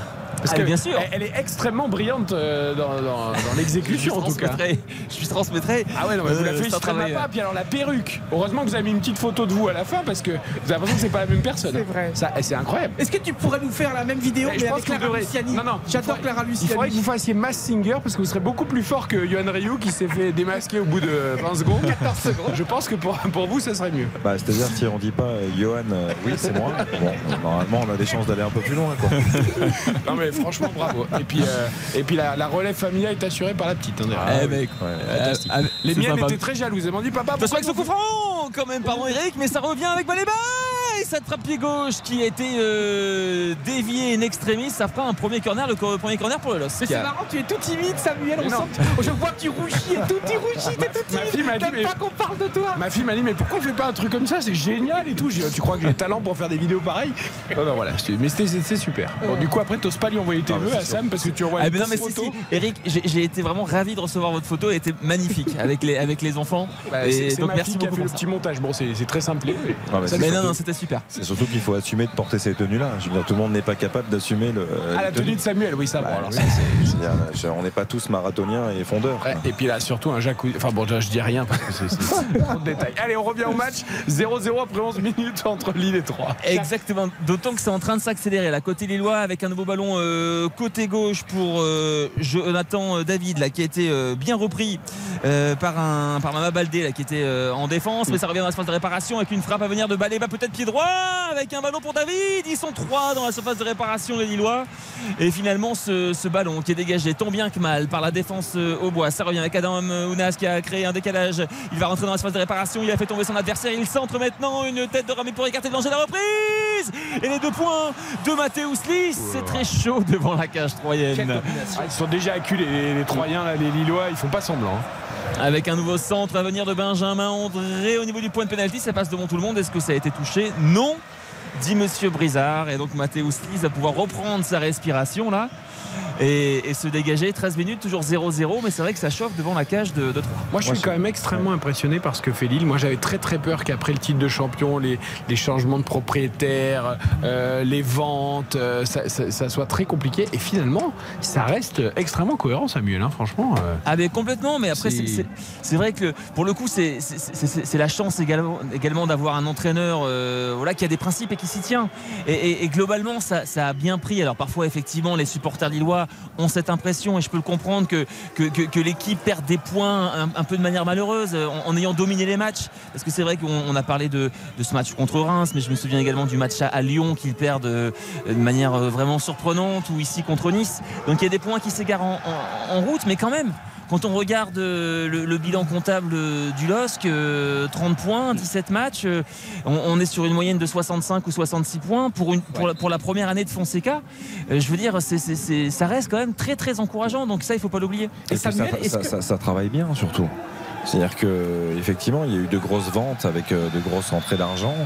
Euh, Aujourd'hui, on va chercher quelqu'un comme Ismaili, qui est un joueur de- d'une grande expérience euh, en Ligue des Champions, notamment avec le Shakhtar Donetsk pendant plusieurs saisons. On va chercher André Gomez, qui euh, Il y a une frappe donc, de Gomez là qui passe assez largement à côté. ne, ne- ne peuvent en déplaire à, à pas mal de personnes.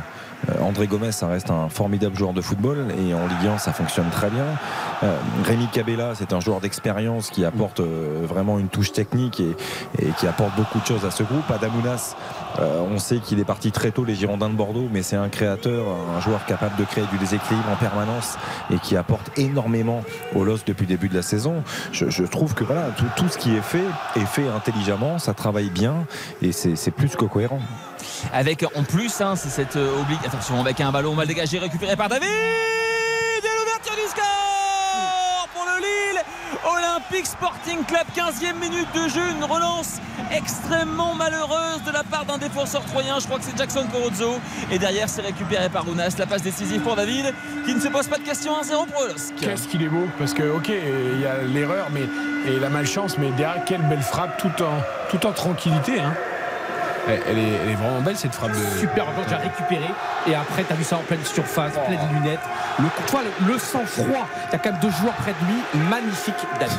Pleine lunette, c'est quand même terrible. Non, pas lunettes. C'est- quand même terrible, Yo. La, file la- la lunette, elle est où? Elle est à 1m20 la lunette ou elle est, elle est, elle est plus haute on est loin du Non, quand même, on a Non mais elle est, elle est- elle est belle, la frappe, la frappe est magnifique. Yo. Je, je- Elle n'est pas lunettes, c'est je, clair. je te taquine un peu. Mais, euh, mais voilà, ça vient d'une énorme erreur. On dit souvent de, c'est souvent risqué de vouloir euh, passer par-dessus l'axe. Et là, la transversale est manquée. La passe d'Adamounas, elle est somptueuse parce qu'il la met vraiment bien. Et derrière, contre le pied gauche, frappe en roulé pied droit. Et surtout, tu vois, main. Xav, c'est mérité parce que c'est depuis le début du match. Lille va de l'avant, Lille domine, Lille impose son football. Et c'est mérité. J'ai encore bon pour mon prono. Ah. J'avais dit Lille ouvre le score. Lille mène à la mi-temps, but de David. Alors, but de David, c'est fait. Lille ouvre le score, ça fait déjà deux cases de, co- deux cases de cocher. Et bravo pour le hashtag premier buteur. Et Johan Rioux, il est en Je vous invite au resto si j'ai tout bon. Il est en pleine forme en ce début d'année. On marque une courte pause. Retour à Pierre Mauroy, Lille 3, euh, 1-0. RTL Foot, c'est jusqu'à 23h. RTL Foot, Présenté par Eric Silvestro. Nous sommes ensemble jusqu'à 23h avec le dernier match des 32e de finale de la Coupe de France qui oppose Lille à 3. Les Lillois qui ont pris l'avantage, Samuel Duhamel. Petite réaction troyenne à l'instant. Eh ben, exactement, on a vu un, un attaquant euh, canadien euh, briller côté des Lois avec le but de, de Jonathan David. C'est un autre attaquant canadien là, qui, a, qui aurait, dire qui a failli, qui aurait pu en tout cas égaliser suite à un corner, la déviation d'Adil Rami. Et c'est donc euh, Ike Ogbo qui vient mettre son coup de tête, mais sans aucun danger pour Chevalier, qui était sur la trajectoire. Cet après-midi, Lorient s'est qualifié 6-0 face à la Châtaigneraie. Score fleuve également pour Reims face à Lune Plage 7-0. 4-0 pour Toulouse euh, qui s'est imposé et aussi très facilement euh, cet après-midi 7-1 face à Lannion. Qualification de l'AC Ajaccio, de Belfort, euh, de la Chamalière, de Vierzon, de Chambéry, des Herbiers et de Auxerre au tir au but très difficilement face à Dunkerque. À noter, tu évoquais la, victoire et le carton de, Reims face à, à Lone Plage, club de, de R1, euh, équivalent à la division d'honneur il, y a- il y a encore quelques, quelques années de ça. Euh, la sortie sur blessure de Maxence Terrier, l'un des, des frères, Le de, frère, de, de. Martin Terrier, euh, gravement blessé en laissé rupture du ligament croisé il y, a, il y a plusieurs jours, il y a quelques jours de cela. Et Maxence Terrier, luxation de l'épaule, sorti également Sur en cours de match, euh, lui qui Ouais. évolue dans, dans le club du Nord. Même si certains matchs n'ont pas été encore terminés comme celui-là entre Lille et Troyes, voire non joués pour Wascal notamment, on connaît les affiches de la- des 16e de finale qui auront lieu les 21 et 22 janvier. Le tirage au sort grâce à Baptiste. qui nous Exactement. rejoignent. Avec des chocs de Ligue 1, notamment Brest-Lens, Marseille-Rennes et Toulouse-Ajaccio. On a également des chocs des extrêmes, les grands écarts, avec euh, Chambéry, le club de National 3 qui recevra l'Olympique lyonnais. Euh, Tant club de National 3 également Ouais. qui affrontera le tenant du titre, le FC Nantes. Et puis Strasbourg, euh, l'Olympique Strasbourg évidemment, régional 1 qui affrontera le SCO d'Angers, club de Ligue 1 allemand. Et puis effectivement le Paris Saint-Germain qui affrontera soit un club de N3, soit un club de N2 ou soit un club de R1. Pour cela, effectivement, il faut attendre Reims-Sainte-Anne contre Wascal. Et le vainqueur de, de ce match affrontera donc Cassel, club de Régional 1. Et le vainqueur donc de ce deuxième match affrontera le Paris Saint-Germain. Ouais, Eric, je voulais vraiment dire à quel point j'aime cette compétition profondément. On est, alors c'est peut-être une question de génération. Toi, Baptiste, est beaucoup plus jeune que nous. Et tout toi, ça te fait quelque chose. Franchement, moi, de Ah, voir des matchs il la Coupe de la Ligue. avec des mains courantes, avec des, des petits stades, euh, des, des- des- des terrains vraiment qui sentent l'herbe. Toi, Baptiste, est-ce que ça te fait le même effet que nous Moi, franchement, j'ai grandi, ça m'a, ça m'a formaté, ça m'a formé en tant que passionné de foot de la Coupe de France. Toi, est-ce que ça te fait le même effet? Mais bien sûr, parce que euh, les, les premiers matchs que j'ai couverts, j'ai pas raconté ma vie, mais vous me posez la question comme ça. Euh, non, non, mais j'avais fait l'entente Thomas Saint-Gratien, par exemple, euh, en, en Coupe de France, qui avait sorti Montpellier. Euh, le Red Star aussi, qui avait fait des, de belles performances à ce Racing Club de Lens, ils, ils avaient sorti d'ailleurs. Euh, Linas Montlhéry aussi, euh, qui avait joué contre le Paris Saint-Germain. Donc, dans ma toute jeune Ouais. carrière, euh, avec beaucoup d'humilité, je le dis, j'ai- vécu déjà des moments de Coupe de France euh, absolument formidables. Et c'est pour ça que c'est beau, tu vois, l'heure on a passé un quart d'heure avec ce dirigeant de, de, de- du- de ce club de Strasbourg qui a fait un exploit extraordinaire hier. Et c'est important parce que le foot français, c'est pas le Paris Saint-Germain, c'est pas l'Olympique de Marseille, c'est ce football amateur, c'est ces bénévoles qui manquent d'ailleurs cruellement de plus en plus, il faut le dire, hein, l'état du football français amateur. Il y a de plus en plus d'ententes maintenant, par exemple en Bretagne, de plus en plus de clubs doivent se réunir pour, euh, pour survivre. Et je trouve que c'est important qu'ils aient le droit, dans deux semaines, ce week-end, à être à la fête. C'est une compétition à part, la Coupe de France. C'est la doyenne des compétitions françaises, Mm. mais au-delà de tout ça, au-delà de l'aspect euh, époque euh, et de l'aspect longévité, c'est- le socle de notre football. On a besoin de ce genre de, de match, de ce genre de- d'événements, de ce genre d'émotions. Euh, Mm. Voilà, là on a entendu le président tout à l'heure. Il faut quand même se rendre compte de ce qui, de ce qui s'est passé. Et Baptiste l'a rappelé hier, Eric l'a précisé tout à l'heure. Euh, c'est la cinquième fois simplement que ça arrive, qu'un club de sixième division euh, dans, dans notre championnat de France sorte un club de Ligue 1. Donc euh, voilà, ça fait partie. Je sais qu'on n'aime pas cette phrase, Mm. mais c'est la magie de la Coupe de France et euh, moi j'aime bien, je l'aime bien cette phrase-là, parce Oh que euh, ça, ça résume tout ce qu'on aime dans le football, toutes ces émotions-là et, et qu'on vit à travers ce sport. Et moi, mon premier voyage à Paris, ça a été la première la finale de Coupe de France de Guingamp, la première en 97. euh, Guingamp qui jouait au Parc des Princes contre Nice. Ça a été mon premier voyage à Paris. Vous vous rendez compte, monter à. C'est important aussi de monter à la capitale, de monter Je à me Paris. rappelle, il y avait une banderole sur la Tour Eiffel, je crois. ça avait été extraordinaire. Et Guingamp avait perdu d'ailleurs euh, euh, au tir au but cette première finale de Coupe de France. Après, on en a gagné deux depuis. Et je me rappelle, il y avait le match avait fini tellement tard qu'il y avait même plus de métro. Guingamp avait perdu et depuis on en a gagné deux. Oui, on en a gagné. C'est-à-dire que c'est pas on avait perdu cette finale et depuis on en a gagné deux, Ah c'est Guingamp a perdu et, je jouais. et- et- et- et on a gagné. Non, et j'avais pleuré dans l'entente. Et je comprends ce que tu dis. Et j'avais pleuré. Et j'étais au Stade de France en 2009 quand on bat le Stade Rennais. Et c'était une émotion extraordinaire d'avoir 80 000 supporters bretons au stade. Alors oui, il y a un coup franc pour, euh, pour Non, les stades. corner. Mais c'était tellement euh, C'est un corner, soyons précis, c'est un corner. Qu'est-ce que j'ai dit? J'ai dit que c'était une touche. un coup franc. Allez, on va suivre le corner parce que c'est vrai que les, les Troyens se sont montrés dangereux sur le premier. Là, c'est le, le deuxième et c'est écarté par une tête lilloise, en l'occurrence celle de Cabella. Est-ce que ça va revenir? Non. Et peut-être une situation de contre pour euh, les Dogs avec euh, David qui a trouvé Benjamin André. Les Troyens qui euh, reviennent bien se, se positionner, qui reviennent bien défendre. Et c'est maintenant Rémi Cabella qui va jouer avec euh, Adam Mounas dans un petit espace côté droit.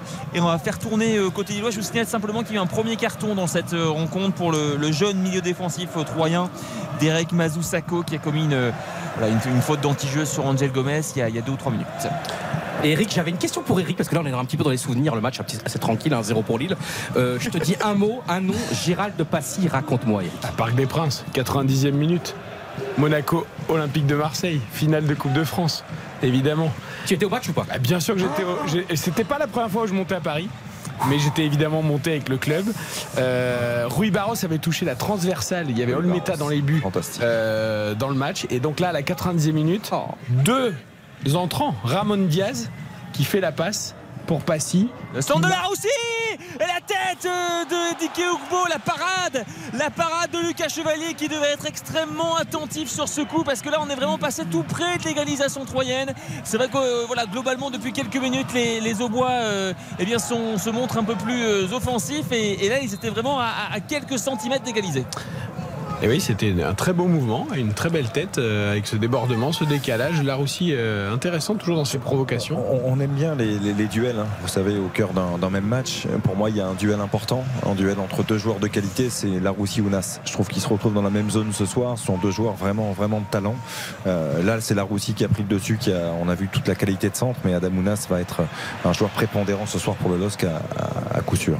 Et pour fermer la parenthèse. Et donc, le euh, il y, a- 91, il y a ce but à la 90e, Monaco gagne la Coupe de France. euh, et j'ai une image, je me souviens très bien de Franck Sauzé, euh, qui jouait à Monaco euh, cette année-là, qui ensuite avait pris avec Georges euh, le trophée de la Coupe de France. Et bon, évidemment, on connaît tous qu'il y a peu de supporters à Monaco, même si évidemment, là, il y avait quelques supporters qui s'étaient déplacés. Ça n'avait rien à voir avec le, avec le virage et le, et le COP marseillais. Il avait posé la coupe devant le COP marseillais et il avait un peu chambré les Marseillais. Et, comme il a été souvent sur cette antenne, Franck Sauzé, depuis sur RTL, euh, il y a quelques semaines, on avait parlé dans un podcast avec Christophe Paco. Il a dit non, non, je j'ai jamais fait ça. Euh, je m'en souviens très bien, j'étais dans les tribunes. Et évidemment que tu l'as fait. Voilà, le- l'euphorie d'une victoire. Et le- et il faut savoir que après cette victoire en Coupe de France, moi j'avais 14 ans, euh, c'est l'aventure euh, de la finale de la Coupe des Coupes. Contre le Werder Brême. Contre le Werder au stade de la Louse avec le drame de Furiani. 24 heures avant. Juste avant. Et, et Monaco avait failli gagner la, la- la coupe euh, des coupes l'année suivante. Avec une OPOP extraordinaire, notamment le match, il n'avait pas été diffusé contre le Feyenoord Rotterdam. Ça avait été parce qu'à l'époque tout n'était pas de droit et on avait c'est là qu'on avait vécu la magie de la radio parce que voilà et vous savez qui commentait ce match à la radio? Euh, Christophe Paco que vous écoutez Christophe Paco vous écoutez régulièrement notamment dans les podcasts dont on refait le match sur Et l'antenne vive la nostalgie Samuel, tout Samuel, c'est des souvenirs, vas-y aussi, hein, parce que c'est ça qui est beau aussi, de, parce que chaque auditeur ce soir a ses petites madeleines de Proust par rapport à cette compétition fabuleuse. 1-0 pour Lille face à 3 après 25 minutes. hein, les Lillois, franchement, on parle pas que du match, euh, Samuel, mais parce qu'ils sont en totale maîtrise. Même s'il y a eu, encore une fois, cette tête il y a quelques minutes des Troyens. Ah, c'est vrai qu'ils sont, ils sont globalement en, en totale maîtrise, mais euh, là, il y a quand même une, une- une action euh, très franche pour les, les Troyens avec cette tête vraiment de d'Ugbo à, à bout portant. Il était euh, vraiment euh, allez, à 3-4 mètres de, la ligne de but et, Lucas Chevalier qui a, été, euh, qui a été attentif, qui a pu détourner ce ballon. Mais c'est vrai que voilà, globalement, côté Lillois, on a l'impression, mais évidemment, on verra le, film du match à, la fin, mais qu'ils ont fait le plus difficile, qu'ils ont ouvert le score, mais derrière, il ne faut pas, faut pas s'endormir parce qu'on voit que les Troyens, ils sont aussi capables de se procurer des occasions. Oui, c'est vrai, c'est vrai. Il il ça joue bien au ballon hein, dans cette équipe de 3, mais c'était déjà le cas euh, auparavant euh, avec les entraîneurs précédents, que ce soit Irles ou, ou les autres. Euh, Il y, a, il y a des. Batless, ouais. Ouais, même Batles, ça, jouait- ça jouait bien au ballon. Bon, après. C'est c'est- compliqué. Puis on rappelle qu'il y a 4 descentes. Bon, là, on est en Coupe de France, mais il y a 4 descentes, donc c'est difficile. hein. Cette année, ça va être compliqué de se maintenir, mais ça joue Non, au foot en c'est- tout cas, c'est- 3. c'est- C'est surtout que, euh, enfin encore une fois, on, on l'a dit en, en avant-match, mais là c'est une équipe euh, vraiment euh, toute nouvelle. hein. C'est avec euh, trois joueurs de 18 ans, euh, 10 joueurs qui ont donc changé par rapport au, au dernier match de championnat. Donc il y a aussi ces automatismes à acquérir. Et, euh, voilà, et ça n'a rien d'évident face à une équipe comme, euh, comme l'équipe lilloise, même si encore une fois, il y a eu quelques changements dans l'équipe de Paolo Fonseca, mais de manière euh, voilà un peu plus euh, avec, avec un peu plus de parcimonie. Et Est-ce des que joueurs, j'avais- des- des joueurs qui se retrouvent même pas sur le banc ce soir, hein, Sam. Parce que Ah, mais tout à fait. Non mais non mais moi j'ai été Hormis, hormis Renaud Ripard, qui effectivement est, fait, une vraie solution et habituel titulaire, il était notamment face à Strasbourg, buteur Exact. face au Racing. Je veux dire, après le reste, quand on regarde le banc, c'est, ça n'a rien à voir avec le banc Ah, euh, et l'équipe qu'on a l'habitude de voir en Ligue 1. Exactement, euh, Palmer Drone, euh, Salmier, Comté, Baldé. Kwame, enfin on va pas tous les citer, mais Après, on rappelle on a- que c'est c'est le City Group aussi. On a besoin peut-être aussi de, de faire jouer un peu tout le monde. Ismaili dans la surface de réparation, Jonathan David pour le doublé peut-être finalement il n'a pas pu enchaîner avec euh, la frappe et les Troyens qui, euh, qui s'en sortent bien. Est-ce qu'ils vont réussir à partir en compte? Non. Un contre vite avorté, un ballon récupéré par Alexandre. Rodin Lopez hein, également, qui buteur et passeur décisif ce week-end contre le Racing Club de. Strasbourg, qui aurait aimé forcément jouer ce match-là. Et Odobert, je vois qu'il n'est pas là, la, la, la paire, la Wilson Odobert, 18 ans, qui avait été formidable d'ailleurs à lui 2 hein, quand en début de saison euh, 3 avait largement gagné à, à Monaco. Peut-être d'ailleurs qu'il pourrait partir en janvier dans ce cas. Un tel joueur, un tel phénomène exceptionnel. Après la Roussi aussi, hein, il- je crois que c'est la Roussi qui a remplacé Audebert d'ailleurs ce week-end en, en championnat contre, contre Strasbourg. Il y, a, il y a des beaux joueurs. hein. Il y, a, il y a des joueurs de, Ouais. de grande qualité et puis il y a, comme tu le disais Eric, très justement, il y a, il y a cette philosophie de jeu, euh, cette prise de hein, risque, ce, ce jeu très offensif où on repart euh, au sol euh, de l'arrière. Moi je trouve que c'est c'est toujours très plaisant. Alors ça implique effectivement une énorme prise de risque. Euh, Il y en a un qui en est le parfait symbole de cette prise de risque-là, c'est Jean-Marc Furlan, évidemment, euh, qui a connu des hauts et des bas avec cette équipe de l'Estac, on le sait. Mais euh, voilà, c'est une équipe qui est toujours plaisante à voir jouer. City qui au passage, je rappelle, a gagné contre Chelsea 4-0 aujourd'hui lors du troisième tour de la Cup en Angleterre. Les de dé-. Les déboires de Chelsea continuent. Il y a eu un doublé en effet, notamment un superbe coup franc de Mahrez. Il y a eu un but incroyable euh, de Foden suite à un mouvement collectif. Euh, Mahrez, Walker, Foden de toute beauté. Euh, City voilà qui a marché sur Chelsea. Chelsea ça va mal. hein. Avec un ballon pour Jonathan David dans l'espace de réparation, il est face à Rami, il va frapper Et la parade de Mathéus Lee, c'était bien joué de la part de Jonathan David qui avait euh, c'est frappé. Ah, il top un peu. Il top Ah, un il peu. top un peu, mais- Il fait, il fait une Mbappé, il ferme le pied au premier poteau au lieu d'enrouler, mais il top un peu sa frappe. Pas assez On- appuyé. ouais. On, on Dommage. s'attend à une frappe euh, au niveau du, du poteau opposé finalement euh, bah, il, euh, il décroise sa frappe et ça a failli surprendre Mathéus Lis. Mais effectivement ça manquait de puissance. Mais bien joué de la part de Jonathan David quand même. C'est Ounas à chaque fois hein, qui est dans le coup. hein. C'est quand même lui, hein, il me semble, Le qui récupère le ballon au départ et qui, Ah qui oriente le ballon Le côté gauche.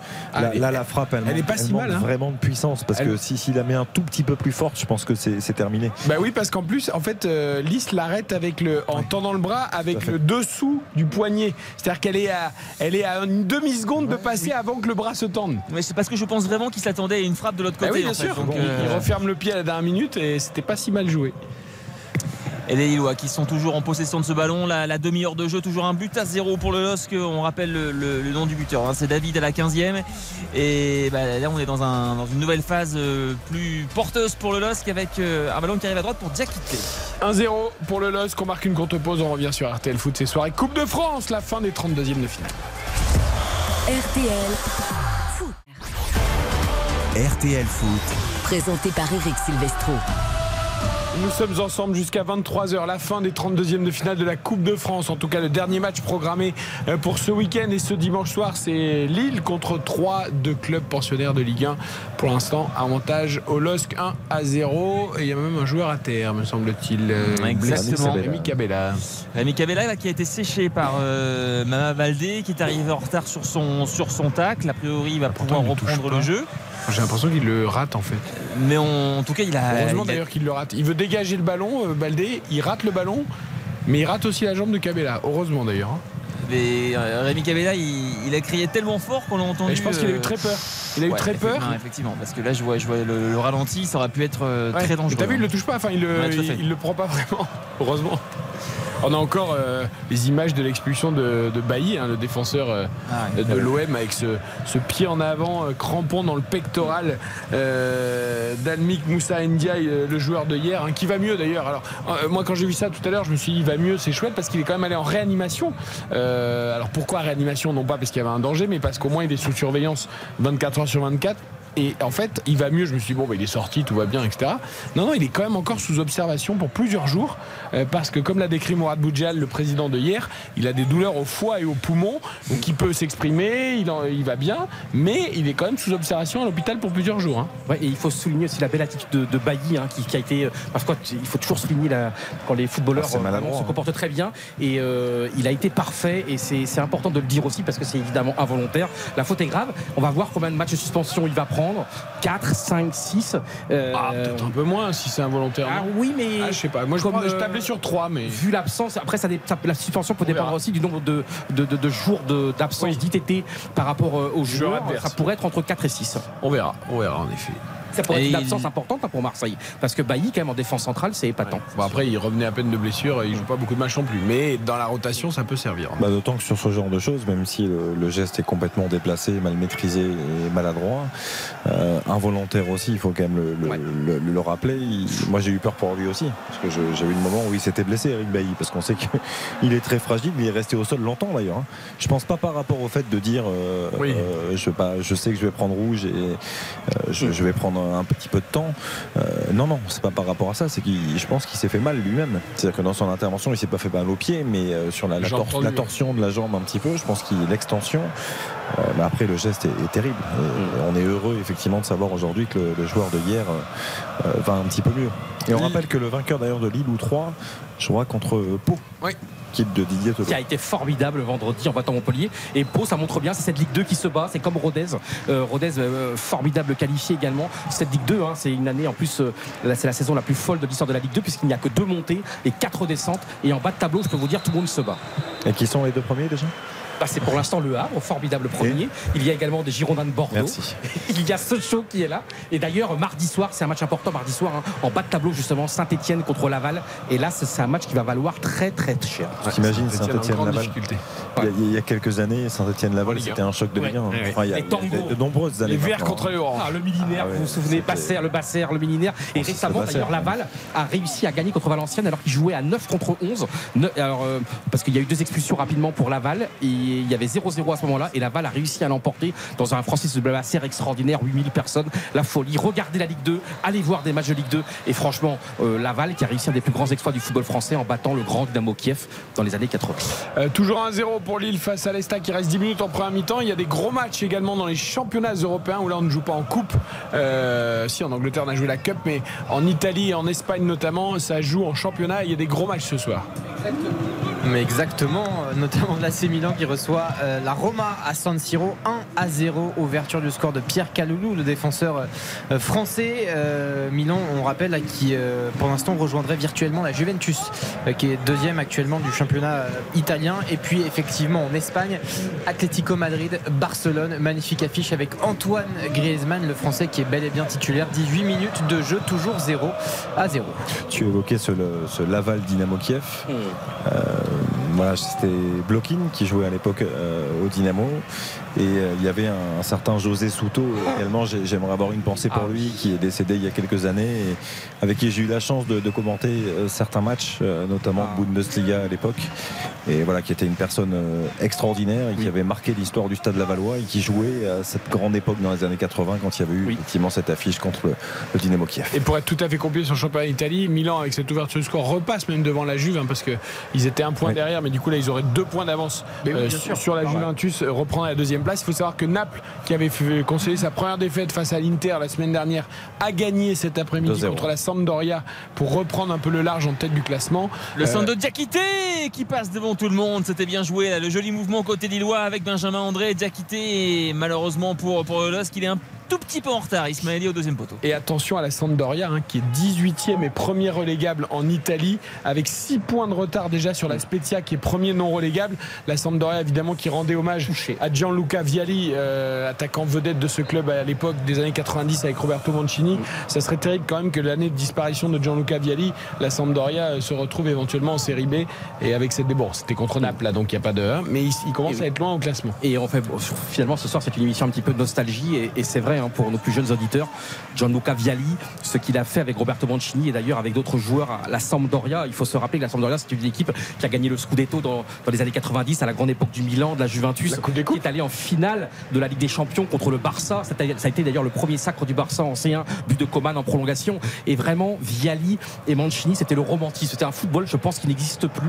Euh, un football où il y avait encore l'amour du maillot avec ce maillot extraordinaire. Tu sais le- les lacets de la Sampdoria, peut-être l'un des plus beaux maillots du monde. L'un des plus beaux. Et, et. Vialli, franchement, il a eu évidemment mille vies, mais avant la Juventus, il y a eu cette période de la Sampdoria. C'est une équipe absolument extraordinaire. Il a gagné la Coupe des Coupes avec la restés amis. Hein. Comment Il a gagné la Coupe des Coupes avec la Bien sûr, il y avait des matchs incroyables avec tu rencontres Pagliuca, Lombardo, et d'ailleurs après ils se sont tous retrouvés puisque euh, il y avait une Dans une le stade de l'équipe d'Italie, notamment pour certains, vainqueurs de l'Euro Avec la 2021. frappe de Adamounas, encore une fois un, un bon débordement. Là. Cette fois-ci, c'était côté gauche avec Ismaili, le centre de Ismaili, le ballon qui est contré.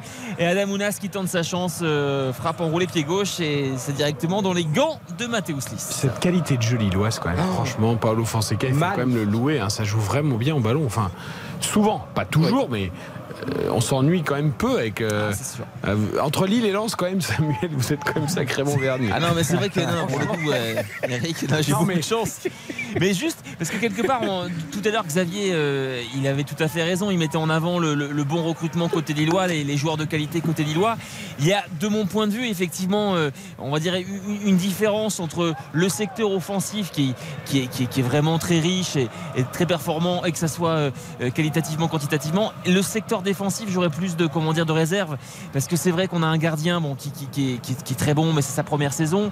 José Fonte qui, commence à prendre de l'âge malgré tout.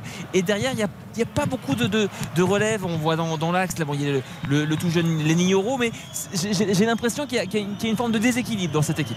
Bah, Il y a Diallo qui, qui est là quand même depuis Diallo, plusieurs évidemment. saisons et qui est fait. important. Exactement. A- Après Sam, tu as complètement raison, mais, mais c'est un souhait aussi du club. C'est-à-dire que quand euh, on, on a le nez creux et qu'on va chercher Sven Botman et qui fait des, des saisons comme ça de grande qualité, on sait euh, qu'on est à même de le perdre très vite. Surtout quand tu as des clubs qui viennent le chercher avec, un, avec pas mal d'argent. Donc tu, tu, tu laisses aussi partir, c'est un choix. hein. Ah oui, bien sûr. On va suivre quand même ce, ce- ce corner troyen, les, les deux points justement de Lucas Chevalier. Ça va revenir côté droit avec un nouveau centre à venir. Deuxième poteau avec Adil Rami qui a- Je pensais qu'il allait tenter le ciseau retourné là, mais c'était un peu trop compliqué pour lui. Et ça file directement en 6 Ah, mètres. Lucas tenter. Chevalier qui va, qui va pouvoir se relancer. Qu'est-ce que c'est cette histoire Il doit le tenter là, à, mo- à moins qu'il se sente en position de hors-jeu assez, assez nette. Euh, Adil Rami, il, il doit le tenter le ciseau. Ah, un attaquant de pointe le tente là, mais Adil Rami, euh, je ne sais pas. Peut-être qu'il a, eu, euh, il a eu peur de mal, re- mal retomber. Non, mais- mais même si on a un âge un petit peu avancé, on tente là le, le ciseau. Bon, euh, ouverture du score, messieurs, fantastique de Ousmane Dembélé, le français avec le FC Barcelone. Euh, ça vient, euh, c'est contre l'Atlético, hein, on le rappelle, euh, c'est avec un magnifique mouvement, notamment avec euh, Pedri et Gavi, les deux jeunes pépites qui ont. Quelle passe. voilà, qui sont Ouais, alors, il n'y a pas la VAR qui est Il y a, activée. Il y a ouais. peut-être une petite faute de Gavi quand même. Alors, moi, je trouve qu'il y a faute de Gavi euh, sur Enildo, qui l'écarte avec le bras pour pouvoir l'enrouler et la donner à Dembélé. Le but a été validé hein, par, après utilisation du VAR. Euh, au départ, il y a une percée de Pedri incroyable parce qu'il ne sait pas quoi faire du ballon. Il est tout seul au milieu. Il a quatre joueurs de l'Atlético. Comme personne ne vient lui titiller les chevilles, bah, finit par euh, percer tout droit. Euh, Griezmann, d'ailleurs, est pas, euh, pas très bien euh, sur le coup. Euh, et à l'arrivée, il y a une belle finition de, de Dembélé. Le Barça qui Et, le et les- et un autre Français aussi extraordinaire avec le Milan AC, Pierre Kaloulou, hein, qui a marqué son premier but en Serie A aujourd'hui. C'est pour vous dire, euh, bah, vive tous ces joueurs, les frères Kaloulou quand même. Vous avez- Aldo vous avez bien- Gédéon Kaloulou, Pierre Kaloulou, c'est le football. Vous c'est- avez bien écouté Baptiste qui l'a dit tout à l'heure. Je sais, mais comme je, si j'ai écouté, mais comme là c'était encore un, un autre Français qui marque. chaud. Ouais, ouais, tu as raison. Euh, allez, on retourne à Pierre. En fait, il faut que je dise la Mais vérité, t'as- j'étais t'as rien parti aux écouté toilettes du tout. 30 secondes. Mais non, mais- Et J'avais raté la Et Il a même pas tenu jusqu'à la mi-temps. hein. D'habitude, il tient jusqu'à la mi-temps. Là, c'est même pas le cas. Je suis désolé. Allez, il reste 4 minutes. Il a crié Parce qu'en fait, je trouvais bizarre, mais j'avais pas entendu vraiment Babi. Comme je me suis absenté 40 secondes, j'ai raté ton appel. Excuse-moi, Baptiste, je t'adore. tu sais. J'adore ton papa aussi qui est Et de toute façon, quand un Français marque, on peut, on peut le dire plusieurs fois. hein, c'est pas un souci. Euh, Lille, 3, 42e. Avantage toujours pour le LOSC, euh, Samuel Diamant. Exactement, le but de David à la 15e et pour l'instant les, les joueurs lillois qui font tourner tranquillement ce ballon, notamment en, en défense avec euh, Lenny Yoro et avec euh, Alexandro. On arrive côté gauche, tous les joueurs troyens sont dans leur camp, on essaie de combiner avec Benjamin André, le joli contrôle de la poitrine, la remise pour euh, Les troyens qui réclament une main et ils vont l'obtenir puisqu'à priori euh, Ismaili a, retouché ce, ballon avec le, bras et ça revient dans les pieds. euh, d'Adil Rami pour euh, les trois dernières minutes du temps réglementaire de cette première mi-temps. On va jouer avec Mathéus Liss maintenant. Allez, il faut, il faut pousser pour les Lillois, il faut réagir côté Troyen. Le, ma- le match n'est pas désagréable. hein. Forcément, cette ouverture lilloise assez tôt euh, a fait que le match est un peu contrôlé, mais on l'a vu tout à l'heure, les Troyens ont quand même quelques occasions. C'est ça, c'est que effectivement le, le- le rythme n'est pas très élevé, mais on, on voit quand même que, alors, surtout côté lillois, hein, il y, a des- il y a des actions assez, assez nombreuses, assez Oh, régulières. retour. Magnifique. Le, là, le magnifique retour d'Adamounas avec un, un- en plus la, la- la pelouse est, et a été euh, comment dire égorgée d'eau. Donc euh, ça fait un tacle un petit peu comme dans les dessins animés sur euh, la sur 5 trace. ou 10 mètres. Mais voilà très jolie action défensive. Et finalement ce ballon qui va sortir en 6 mètres pour Mathéus non c'est vrai que le rythme n'est pas forcément élevé mais on a quand même vu de, de jolis mouvements de part et d'autre. Peu plus côté lillois évidemment, mais attention quand même à, à Ike Ugbo et, et Mama Baldé côté, euh, côté troyen qui se sont montrés dangereux à, à deux ou trois reprises. Samuel, j'avais une petite question euh, sur ce jeune Baléba, 19 ans, Ouais, camerounais. C'est sa première. Il n'était pas titulaire encore en championnat. Qu'est-ce que tu en penses à sa première mi-temps? Ah mais il est, il est très bon. hein. C'est vraiment, euh, si vous voulez, en fait, euh, Olivier Létang, euh, on- quand il a repris le club, évidemment, il y avait, il y avait plusieurs dossiers à, à- à gérer, notamment le désendettement, mais il y avait également la volonté de faire venir, de faire monter des jeunes Ah oui. en équipe première. Donc là, justement, c'est Lenny Yoro qui touche le ballon, donc c'est un autre bel exemple. Mais, mais ce Carlos Baleba, en fait, il, était, il était destiné, quand il, il est arrivé l'été dernier, il était destiné à, à jouer avec la deux- la- la- l'équipe 2.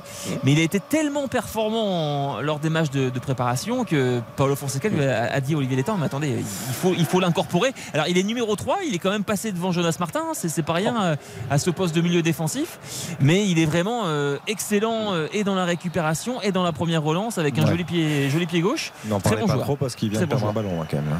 Donc, euh, Oui, Ça, c'est toujours pareil. C'est quand tu sais quand un bah, c'est- journaliste c'est- l'adage- du commentateur. C'est vrai. C'est hein, hein. fou, ça. Je propose un petit mouvement, je suis pas agent, hein, mais je propose un petit mouvement pour le mercato. Est-ce que Strasbourg ne devrait pas demander le prêt de Jonas Martin pour 6 mois euh, Parce que Jonas Très Martin, peu joué. hein. non mais Jonas Martin à Lille c'est une Très, catastrophe. Très, très peu joué. Et Strasbourg a besoin de, non Enfin je sais pas, est-ce que ça se tenterait pas ça? Ouais, le problème, c'est que Strasbourg a du monde au milieu. C'est-à-dire que Ouais, mais bon, à l'époque, tu sais, Strasbourg devait faire un choix entre Jonas Martin, garder Jonas Martin ou faire ou conserver euh, Samin Persic. Et ils ont décidé de garder Oui. Persic. Donc, euh, pour le coup, euh, au milieu de terrain, ils ont de quoi faire. Je suis d'accord avec toi. hein, Ouais, mais moi je tenterais connaissent le très coup bien quand le même. club. et Bah oui, il connaît sûr. le club sur 6 mois, opération euh, commando. En tout cas, c'est un, c'est un coup à faire, ça Jonas Martin. quand même une Si, euh, solution. euh, parce qu'à Lille, franchement, à Lille, il, Il joue pas. il joue pas. Il est numéro il 4. joue pas. Ah oui.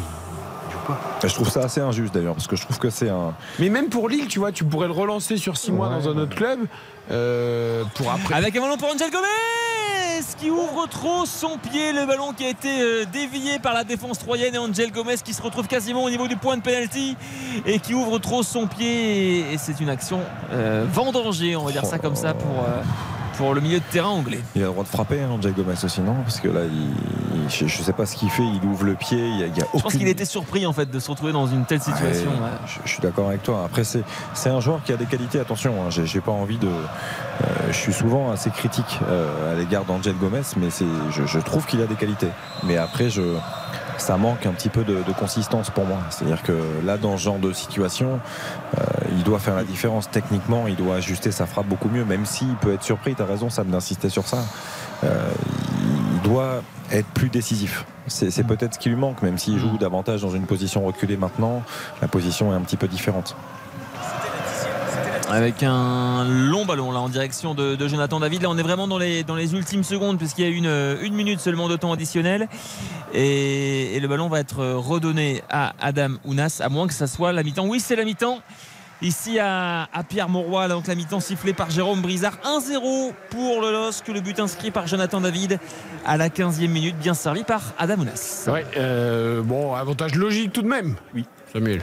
Ah oui, complètement. Mais c'est vrai que les, voilà, globalement, les, joueurs lillois se sont procurés, euh, on va dire, beaucoup plus d'occasions que les, que les joueurs troyens. Donc euh, c'est un avantage mérité, effectivement. Avantage mérité. Nous allons évidemment préparer le jingle de la note parce que Coupe de France ou euh, Ligue 1, nous allons noter cette première mi-temps. Ah, Il y a Adil Rami, c'est quand même génial. Adil Rami, il est en train de. de- C'est magnifique. Ah, Ouais, c'est est beau parce qu'il est en train de. il est ovationné par très Pierre sympa. Exactement, il est ovationné par Pierre Mauroy. Il est en train de saluer le public, leur faire des cœurs avec les, les mains. Exactement. Ah, c'est sympa. c'est Ah, c'est beau. C'est vraiment très très beau parce que son image est un petit peu dégradée à, à Rami ces dernières années. Et là, de voir aussi les souvenirs, les titres conquis, les, Bien sûr. les- les belles, la, belle, la belle histoire pardon, vécue ensemble. Après dégradé, mais c'est un joueur qui triche pas. Toujours pareil, c'est que c'est que ces joueurs-là, on, on les oublie pas. C'est-à-dire qu'il il a moins joué effectivement avec l'Olympique de Marseille notamment. Il a eu des, mois compliqués, mais c'est un joueur qui a toujours tout donné, qui a toujours été euh, fidèle à, à lui-même, fidèle à ses principes, à son engagement, euh, à cette euh, envie de défendre ses couleurs et de mouiller ce maillot. Et, et ça, il l'a toujours fait. Et c'est pour ça qu'aujourd'hui, je suis très heureux de voir le public lillois euh, euh, ben, le saluer parce qu'il le mérite. C'est un joueur qui le mérite. Alors, cette première mi-temps vous a-t-elle emballé Jingle? RTL Foot, La note. C'est l'heure de noter sur 10 cette première période entre Lille et 3 avantage au LOSC. David le buteur à la 15e et 2 cache co- case cochée pour Yohan Ryu pour son pari du soir. Ben, je vais, je vais mettre. Même. 3, Lille ouvre le score, Lille mène à la mi-temps et but de, Jonathan et David. but de David. Je suis pas mal. Il manque deux buts d'écart. euh, Victoire de Lille avec au moins deux buts d'écart et vous êtes pas mal. Samuel. Je vais mettre 6. 6 pour cette première mi-temps. Alors euh, le, rythme, on l'a dit, n'est pas extrêmement élevé, mais voilà, on sent deux équipes qui sont sérieuses et qui prennent euh, bah, la Coupe de France euh, voilà, à, cœur. On a vu des jolies, des jolies actions, un joli but. L'équipe de Troyes qui aurait pu égaliser également. Donc on, on- ne s'ennuie pas, même si encore une fois, on sent que, que ce n'est pas une intensité, je veux dire, digne d'un match de Coupe d'Europe, évidemment. Mais voilà, c'est un match très agréable à suivre. Bah, J'hésite à monter à six. euh, je vais être un tout petit peu plus difficile, mais je, un petit peu plus dur du, du coup. J'hésitais entre 4 et 5 moi, parce que j'ai été assez déçu quand même de cette première mi-temps globalement, mais je vais quand même mettre 5. Je vais quand même mettre la moyenne parce que effectivement, ça me l'a dit, le, le but vient d'une erreur, mais vient d'une très belle passe aussi d'Adamounas et d'une finition remarquable de, euh, de Jonathan David. J'ai vu de, de bons enchaînements, j'ai vu une équipe de 3 se créer des situations aussi. Après, il n'y a pas eu non plus un rythme très soutenu, il n'y a pas eu beaucoup d'intensité, mais euh, voilà, la, la moyenne me semble cohérente. Alors, euh, moi, je vais vous dire la vérité. C'est vrai que cet après-midi, on en parlait à la rédaction. Pour moi, la Coupe de France, c'est des un petit contre un gros. C'est des clubs de 6 division, de 7 division, de 5 division. C'est des mains courantes, c'est des petits stades. Et c'est vrai que moi, euh, ce soir, faire euh, suivre un match de Ligue 1 en Coupe de France, ça m'intéresse pas beaucoup. Et bien, finalement, je vais vous dire, bah, je passe une très très bonne soirée parce que je suis avec des amis et des gens formidables et donc je suis très heureux. Et ben, j'apprécie ce match et je mettrai la note de 7 parce que n'oublions pas, à Lille, il y a, y a Euro qui a 17 ans. C'est quand même incroyable. 17 ans, il a fait ses débuts en Ligue 1 à 16 ans il y a quelques mois. Il y a Baléba. Et moi, j'adore cette nouvelle génération de profiter de ces matchs-là pour faire jouer ces jeunes. Et moi, franchement, je passe une superbe soirée. C'est un- une fin du week-end. Demain, on va reprendre le boulot. Les gens vont reprendre le travail. Est-ce que c'est la soirée qu'on note ou c'est le match Moi, je vous note la soirée. Parce que moi, la soirée, si c'est la soirée, je mets 10 sur 10 à chaque fois. hein. Non, mais moi, je, Le foot est partie de notre vie, donc on note non, notre moi, vie. je, moi, je prends un plaisir immense à être avec, euh, avec, avec tous ces, tous ces, ces gens-là que j'apprécie particulièrement. Et monte je- alors, je- monte, Exam. mais pourquoi je vais monter? On me demande de noter un match. Je, Oui, je, note un pas match, la, fait d'une soirée. La soirée, elle est fantastique. Moi, moi, je mets 4 pour la soirée, j'en ai marre de vous. euh, je. Euh, je, mets, je mets 5 moi aussi, je suis un peu comme Oh, Xavier. vous êtes Non mais dur. j'aime bien cette équipe de Lille qui joue bien au ballon. C'est vrai que le match n'est pas désagréable, mais alors je sais pas si en effet peut-être aussi un peu comme dit Johan, euh, c'est la fin de la, le queue de la, la- la queue de la comète de, de ces 32e de finale de la Coupe de France entre deux clubs de Ligue 1 et, et j'ai du mal à, à vraiment me dire allez c'est la folie, il y, a- il y a du rythme et tout ça. Donc bon c'est un match agréable, il y a eu un joli but. Voilà, mais pour l'instant ça me transporte pas. Mais ce soir, il y aura quand même un sixième club de Ligue 1 qui va se faire éliminer. Il y a six clubs de Ligue 1 dès les 32e, c'est Ouais. quand même. euh, on, on- on se laisse l'opportunité de, de, de monter, Monter. notre note. Ouais. Toi, quand Ah, moi, t'es- je quand- laisse- Non, mais quand t'es à 7 à la mi-temps, on a un match comme ça, yo, quand même, je suis quand même un peu inquiet. Oui, mais j'ai envie d'être positif dans la vie. Non, mais tellement c'est- de problèmes. mais je suis très positif aussi dans la vie. Moi, j'adore la vie. Baptiste, Bonsoir. bonsoir. Alors. Bon, écoutez, alors, les stats, elles sont pas mal quand même. Moi, Alors, donnez-nous me les stats. Euh, parce que Lille a le ballon, il y a 10 tirs et 4 frappes qui sont cadrées, c'est pas mal. 2 tirs de Tigradé du côté de, de l'Estac, donc il y a des occasions, il y a du rythme aussi. À noter que c'est le 11e but de la saison pour Jonathan David. On rappelle que c'est aussi le troisième meilleur buteur du championnat de France derrière Neymar et Mbappé. Donc voilà, après ça mérite pas grand chose. Moi je suis très content d'entendre Samuel qui m'avait manqué, comme Philippe Audon hier. Donc euh, pour cela, je vais mettre la moyenne au moins, 5 sur 10. 5 sur 10. Écoutons les réactions des joueurs également, des acteurs de cette partie. Euh, Lille qui mène face à 3, donc 1-0 à la mi-temps dans ce dernier 32e de finale du week-end, grâce à Jonathan David à la 15e. Diakité euh, pour la première action chez nos confrères de Beansport. Pas mal dominé cette première période, mais euh, là, il faut qu'on soit encore plus efficace devant et qu'on fasse attention euh, derrière. Nos pertes de balles un peu euh, bêtes qu'on fait dans notre camp. Voilà pour Diakité, c'est très court, hein, il n'a pas perdu trop de temps. On va voir si Florian Tardieu, le milieu de terrain troyen, est un peu plus bavard.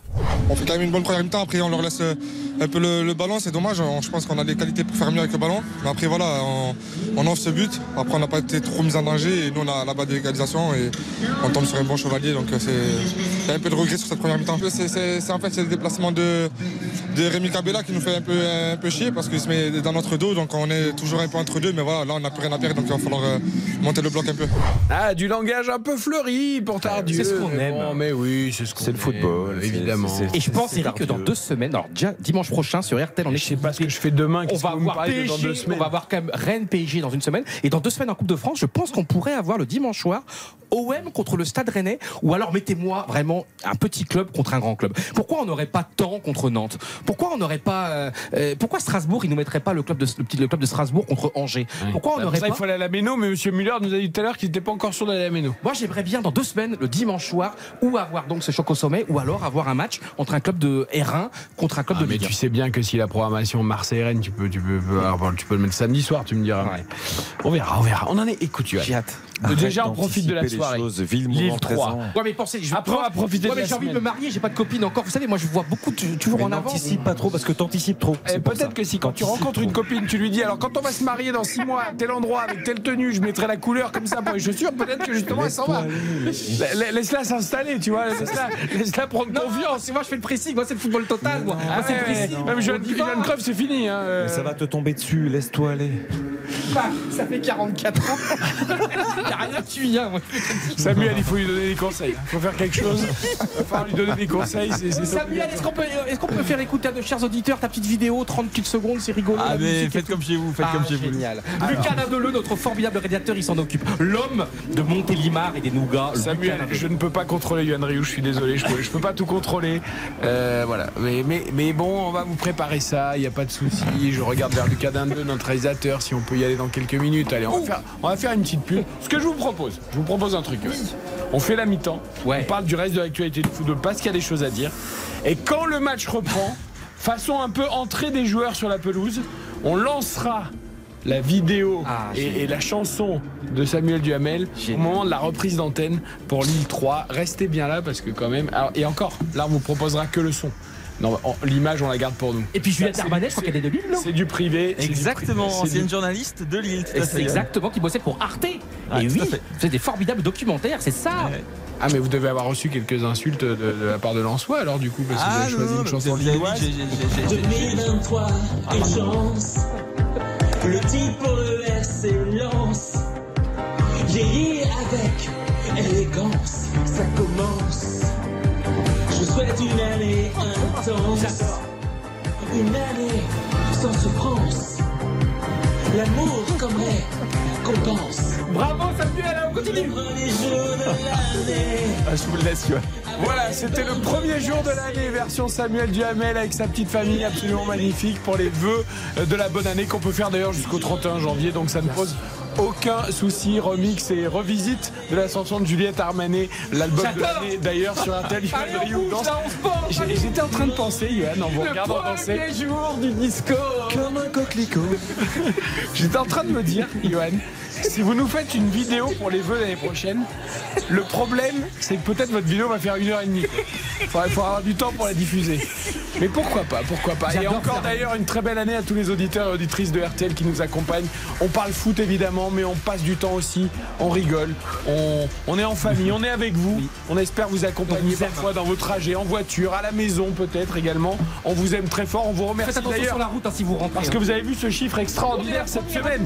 Première radio de France RTL, 18,8 millions d'auditeurs qui écoutent chaque mois RTL, en tout cas sur le mois dernier. Donc merci à tous pour votre fidélité. Très heureux, C'est un échange, c'est une famille avec vous. Euh, voilà, la passion, le foot. Des rigolades parfois, du chambrage, de la bonne humeur. Euh, voilà, c'est La du passion second de degré aussi parfois. Et on espère vous accompagner en tout cas au moins ce soir jusqu'à 23h.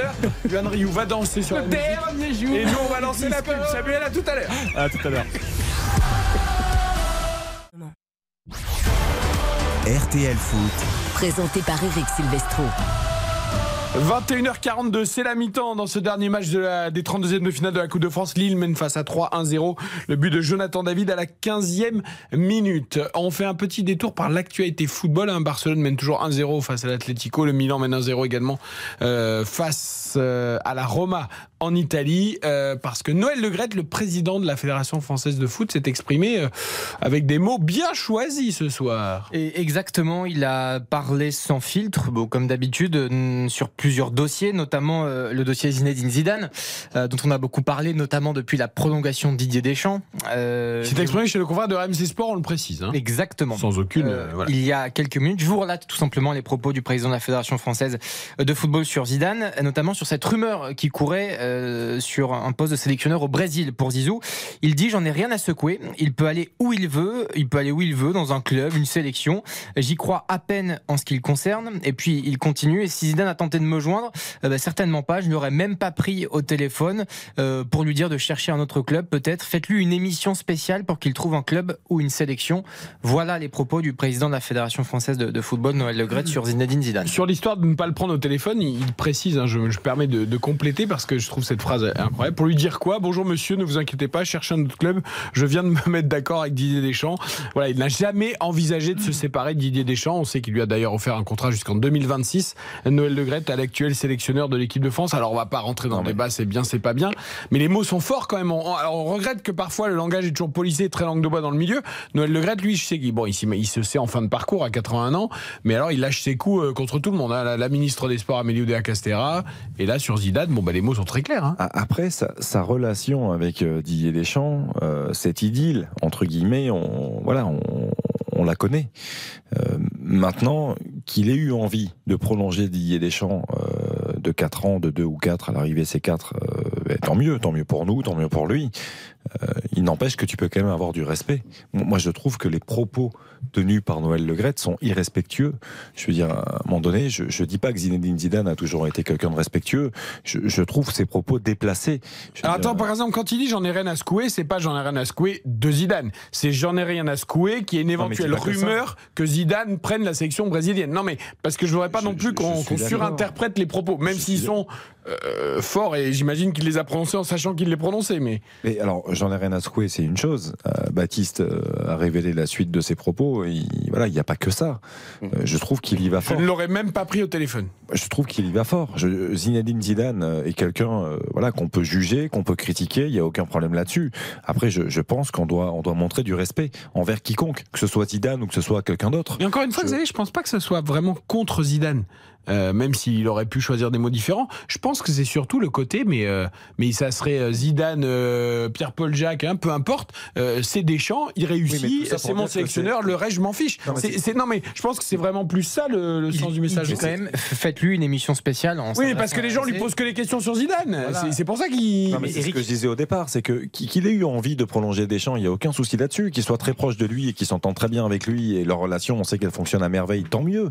Mais moi, je trouve les propos un peu déplacés. Je trouve les propos un peu forts, un peu durs à l'encontre de Zinedine Zidane. Mais si ça avait été à l'encontre de Rudy Garcia, ça aurait été la même chose. Je trouve que les propos sont, sont durs. Xavier, je suis totalement d'accord avec toi. Euh, Noël Le Graët, là, c'est c'est incompréhensible et c'est peut-être vraiment la boulette de trop, la faute de trop, euh, le manque de respect de trop. Il n'a pas à faire ça.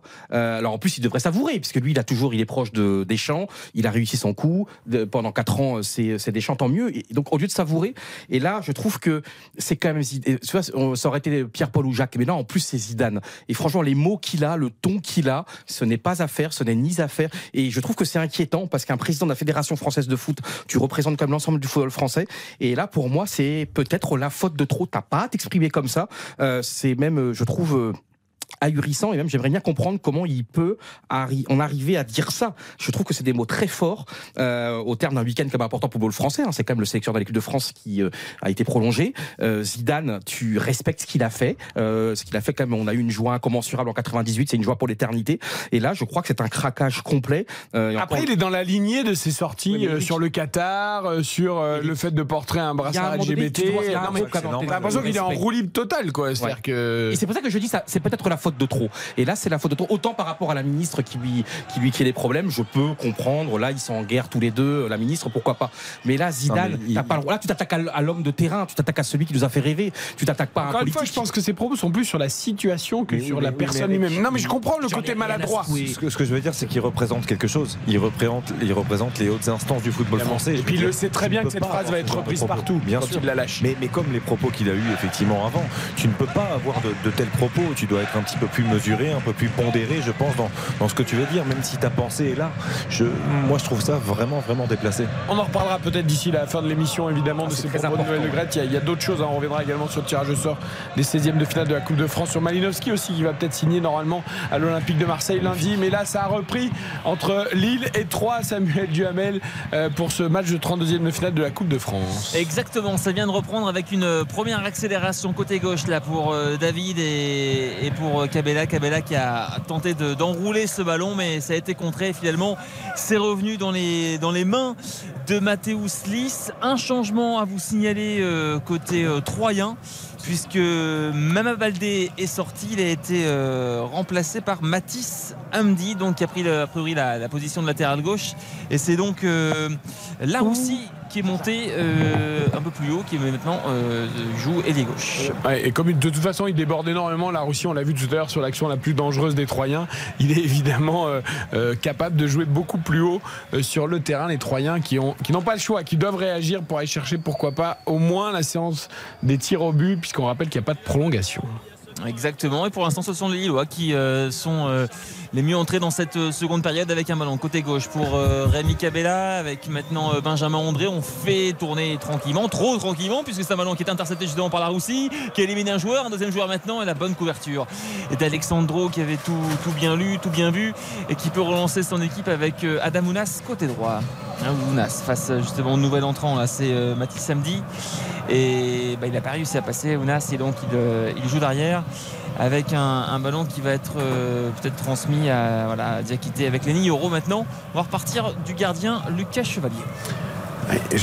Lille va essayer de contrôler évidemment. euh, je contre qui joue Lille euh, cette semaine en championnat? Bah, J'ai- en fait, c'est ça- Il y a une journée en semaine, hein, mercredi. hein. Exactement, c'est ça qui est intéressant, c'est Il qu'il y a un match à, Brest. à Brest À et Brest. derrière il y a un certain Lille 3. Ah oui, c'est vrai, exact, en Ligue 1, C'est le week-end prochain. Ah, c'est de la NBA, formidable. C'est de pas la NBA. hein.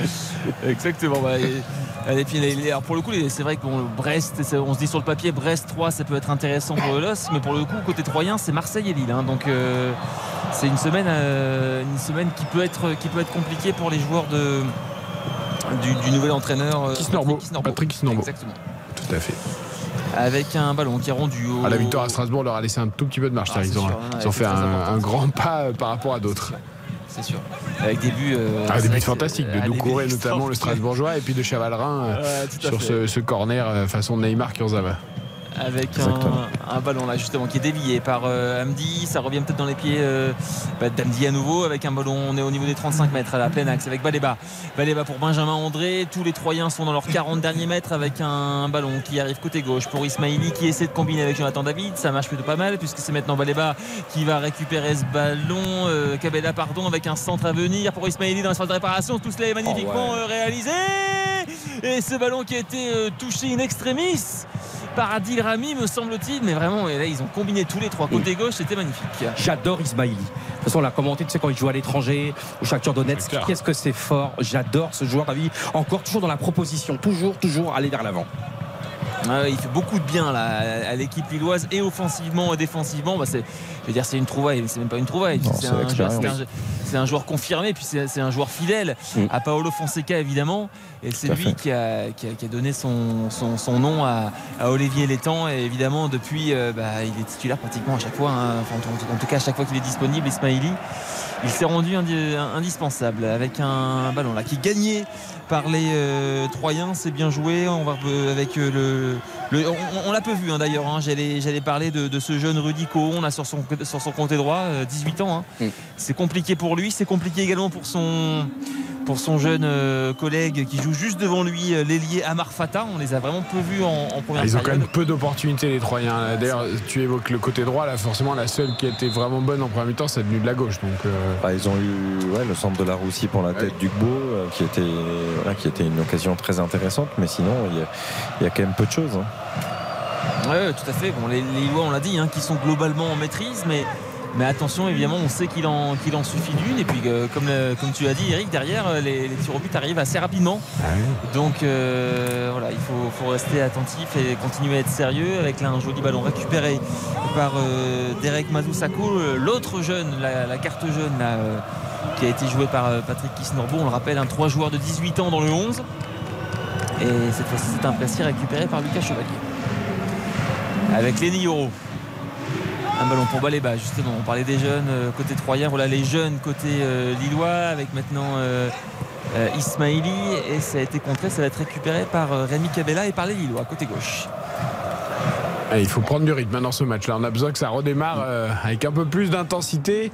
Évidemment, les Troyens veulent pas se livrer pour. euh, après, euh, s'il y a 2-0, c'est quasiment mission impossible. Et les Lillois, eux, bah, ils ont forcément l'avantage au score. Donc, euh, ils vont y aller tranquillement, on va dire. Ouais, bah, de toute façon, voilà, mais depuis le début du match, on l'a dit, hein, l'intensité n'est pas folle hein, dans, cette, euh, dans cette rencontre. C'est- simplement que par intermittence, on a le droit à des, jolies actions, des, des jolies actions, euh, surtout côté nordiste, mais avec également cette capacité là pour pour l'équipe euh, de, de, de Troyes de répondre, avec notamment euh, Ike Ugbo devant, on en a parlé, la Roussi, mais voilà, c'est- pas un rythme, pas un rythme de dingue, hein, ça c'est clair. D'autant que là, il y a Lucas Chevalier qui est en train de se battre avec un ballon. euh, il essayait de le pousser en touche et le ballon qui est revenu, qui a, qui a rebondi sur les panneaux publicitaires. Donc euh, voilà, il a dû s'y prendre à, à plusieurs reprises. Ça Donc, fait rire euh, Jonathan Bamba dans les tribunes.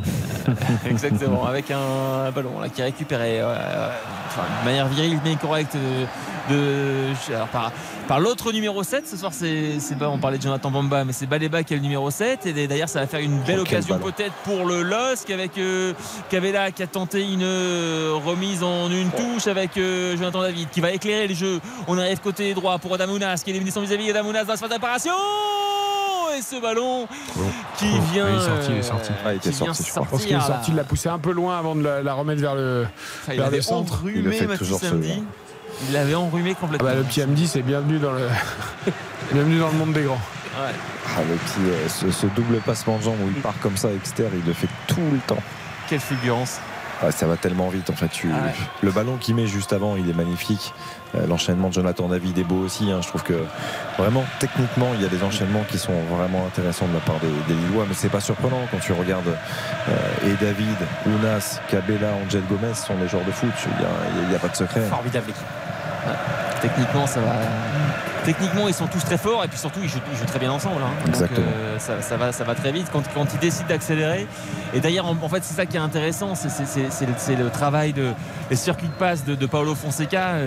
Je me souviens très bien de, la première impression que j'ai eue, euh, c'était le match contre Auxerre en, Ligue 1. En fait, on, avait même du mal à, définir le, schéma tactique lillois tellement ça combinait. euh, je ne sais pas si c'était un 4-2-3-1, un 4-3-3, un 4-2-4, euh, parce que c'était, ça allait très vite et en fait on, sentait une équipe qui était déjà bien prête à, jouer voilà, les, les uns pour les autres, des joueurs qui étaient prêts à jouer les uns pour les autres. Et là c'est Ismaël qui a pris un coup. Samuel, j'avais une petite question. Toi, tu connais parfaitement les deux clubs, Lille et Lens. Euh, Lens est formidable, Lille aussi. Est-ce que là, euh, côté Lillois, même parmi les dirigeants, euh, les supporters, il y a une sorte quand même de, de jalousie par rapport aux Lillois, euh, par rapport aux Lensois ou pas du tout C'est plus de euh, une belle course poursuite, des compétences. Jalousie, c'est un mot, le mot est faible. C'est ça. Mais c'est terrible. D'ailleurs, d'ailleurs, le seul match perdu par Lens cette saison, c'est contre Lille. D'ailleurs, oui. Exactement. Attention à quand même euh, Adamounas, il était passé. Est-ce que ça sera un corner ou C'est ça une, sera un corner vraie guerre. hein. Les joueurs du Nord sont adorables, mais c'est entre supporters. Non, mais surtout, Ah, c'est je dirais que c'est plus, évidemment entre les supporters, mais je sais pas si tu te souviens, Eric, on avait eu la chance d'in- d'interroger euh, Olivier Létang en, en tout début de saison. Et on, on lui- on lui avait posé une question sur le Racing Club de Lens, sur le côté, voilà, bah, euh, il y a quelques années, il n'y avait pas de débat entre Lille et Lens. C'était, évidemment Lille qui avait, euh, qui avait euh, deux ou, ou- trois trains d'avance.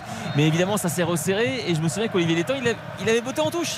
Il, il, il avait, il avait pas voulu répondre sur le voisin lensois. C'était Ouais, une manière plus ou moins de le Il snobber. n'avait pas voulu répondre parce que bah, déjà c'est délicat, forcément, euh, qu'il n'a pas envie de froisser euh, les gens qui supportent le LOSC.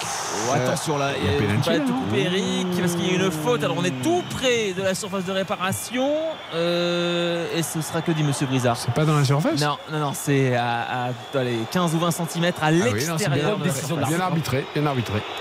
Très bonne décision, parce que c'est pas, c'est pas euh, évident. euh, c'est en un coup d'œil, comme ça, de donner la bonne C'est décision. dur. Sur une action individuelle de Carlos Baleba là, qui, qui réalisait une sorte des. Ah, Il jonglait avec la tête pour avancer avec le ballon. Il avançait. Il a fait 2-3 jongles de la tête là et puis il a été ouais. bousculé par un défenseur troyen, mais c'était a priori juste à l'extérieur de la surface. Alors, Euh, euh, on va- 2-0. On va voir si Adamounas est aussi à droite que Riyad Mahrez cet après-midi. qui a mis un coup franc direct à peu près de cette, euh, cet endroit-là. La 56e à Pierre Mauroy. Ah, pour l'instant, ils sont 4 autour du ballon. hein, donc, euh, Samuel, donc, je veux que tu montes dans les aigus là. Comme tout à l'heure, quand t'as dit dans la surface de Ah, réparation. c'est- pas inintéressant. J'ai l'impression qu'il y avait un peu débat entre Ounas et Cabella pour tirer. Et qu'on Ouais. a un peu demandé à Benjamin André, le capitaine, de trancher, j'ai l'impression. ah ouais, il y avait Benjamin André effectivement qui s'est rapproché. Bon, excentré, il y, a- y y toujours c'est Ounas. C'est Ounas, c'est contre. J'ai pas pu m'enflammer, Oh, mais vite, il a même pas eu le temps ça de se concentrer. Avec un ballon qui a été euh, dégagé par Hamdi. On est toujours au niveau de la ligne de 18 mètres, une frappe Ah, qui manque de conviction. la foulard. part de- La de gourmandise d'Ounas parce qu'il rate complètement son coup franc, il le tire mal, derrière le ballon lui revient et au lieu de faire un truc simple, il, tape- il fait un coup du foulard. Ça c'est Ah, Et c'est passé, il le d'ailleurs. met bien, quand il le met bien, non non mais il le met très bien. C'est son deuxième coup, coup du foulard de la, de la soirée. Il, a- il avait fait un coup du foulard également. Mais on aime ça, on aime quand, quand c'est efficace. d'Adam. Mais oui, mais quand c'est efficace, c'est beau. Ouais, et ça l'était tout à fait. Si jamais ça part en touche, effectivement, on peut critiquer, mais là, quand c'est comme ça, Rien ne vaut les petits ponts. Oh les petits ponts. Oh là là. oh, il y a des externes, il y a plein de choses. hein. Alors non, tu vois, je préfère l'exter ou le coup du foulard parce que le petit pont, il y a quand même un côté humiliation de l'adversaire. Oh Alors que- non. Ah si, je trouve que c'est plus provocateur le Bah, petit pont. et après, en fait, il y a tellement de beaux gestes. Tu l'as dit, hein, La virgule. foulard, petit pont. Le double contact, tout ça, je préfère. C'est plus ouais. Moi, moi, moi, Le café crème. Moi, moi, mon préféré, ça restera le sombrero. Je trouve que c'est le Oh. sombrero. Je trouve que quand c'est bien fait, c'est quand ça frôle le cuir chevelu de l'adversaire et qu'on récupère derrière, c'est La il y panenka. a une sensation qui est euh, Avec une frappe de Dingomé, non, c'est bien joué, deuxième poteau, l'égalisation, non Oh, ça vient mourir à quelques centimètres du poteau Exactement, c'était euh, le jeune Amar Fata là, qui a essayé d'enrouler ce ballon et, et Chevalier qui arrive euh, en retard, qui était battu, mais ce ballon qui vient mourir à quelques centimètres du poteau. de- Et le de caviar, Chevalier. vraiment, Énorme Samuel, t'as vu le magnifique caviar en plus de, de, Dingomé, Dagomé, qui Ouais. peut tirer, qui préfère donner ballon. Oh, et là, il rate pas. complètement. Le ralenti, il est terrible parce Il que franchement, pas. le but est ouvert. Ah mais surtout il y va trop facile Fata là il doit, il doit il doit se pencher sur la balle il doit s'appliquer dans son geste il doit fouetter le ballon pour qu'il tourne là il y va trop facile Dingomé ce que fait Dingomé c'est fantastique Ouais. parce que sur quelques mètres il, il fait le contrôle qui élimine le défenseur et derrière tout le monde le voit frapper et il dépose le ballon dans le bon timing avec le bon rythme bien collé au sol pour pas qu'il rebondisse Ouais. Ah t'as pas le droit c'est cadeau ça après Dingomé, il a toujours eu ce, ce plaisir d'offrir. Ouais, bien sûr. C'est-à-dire que là, c'est, c'est vraiment plaisir c'est d'offrir. C'est-à-dire que là, il lui donne, c'est régale-toi. Et régale-toi. et non mais fantastique le ballon qu'il lui donne Il tourne pas du tout, sa, sa frappe ne tourne pas du tout. Avec Jonathan David face à Adil Rami dans la surface de réparation et il, il s'impose physiquement l'ancien international français avec. Adamounas maintenant est-ce qu'il va être euh, repris par Amar Fata et finalement les lois qui vont pouvoir euh, continuer à avancer? On est sur le côté droit on est au niveau des, des 25-30 mètres ça combine hein, avec un ballon pour Adamounas à l'angle de la surface de réparation il cherche et trouve euh, Benjamin André. C'est dévié encore une fois par euh, Hamdi. Une reprise de Carlos Baleba ça manque de puissance et de précision Dès Et le début, hein, dès le début, il a voulu le faire. On a vu dès son contrôle, il voulait enchaîner. voulait frapper. Il voulait enchaîner tout de suite. Mais, mais pour revenir à, à la situation, Dingomé- Ouais, mais tu sais, Fata, il a quand même que 18 ans. Oui, oui, mais-. Il n'a pas été titulaire en Ligue 1 Mais- mais encore. C'est pas une question là, mettre. Oui, mais il y a un moment donné, il faut essayer toujours de comprendre la Je psychologie. D'accord, mais La pression, le stress. Avec Adamounas dans la surface de réparation, est-ce qu'il va frapper? Oui, c'est contrarié. Je sais pas si. J'ai l'impression qu'il y avait peut-être mieux à faire là parce que ça allait très très vite. euh, et bon, finalement, les Troyens sont, sont- sont bien revenus, mais il y avait quand même 4 Lillois dans Il la surface de réparation. Sam, il a voulu surprendre, comme beaucoup le font. C'est-à-dire qu'ils s'attendent à ce qu'ils mettent le ballon en retrait. Et justement, il a voulu euh, contourner comme ça, surprendre entre les jambes ou Mm. légèrement en contournant le défenseur.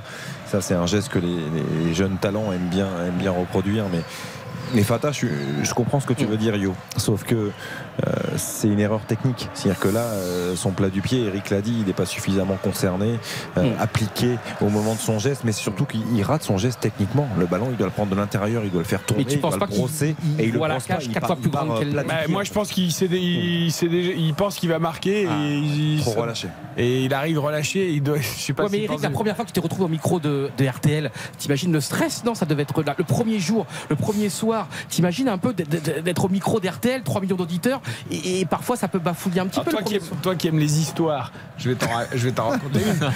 Cette première émission, elle- elle- ça a été un pur hasard. C'est Sylvain Charlet qui présentait l'émission l'été, euh, puisque Christophe Paco qui présentait l'émission de foot à l'époque était en vacances.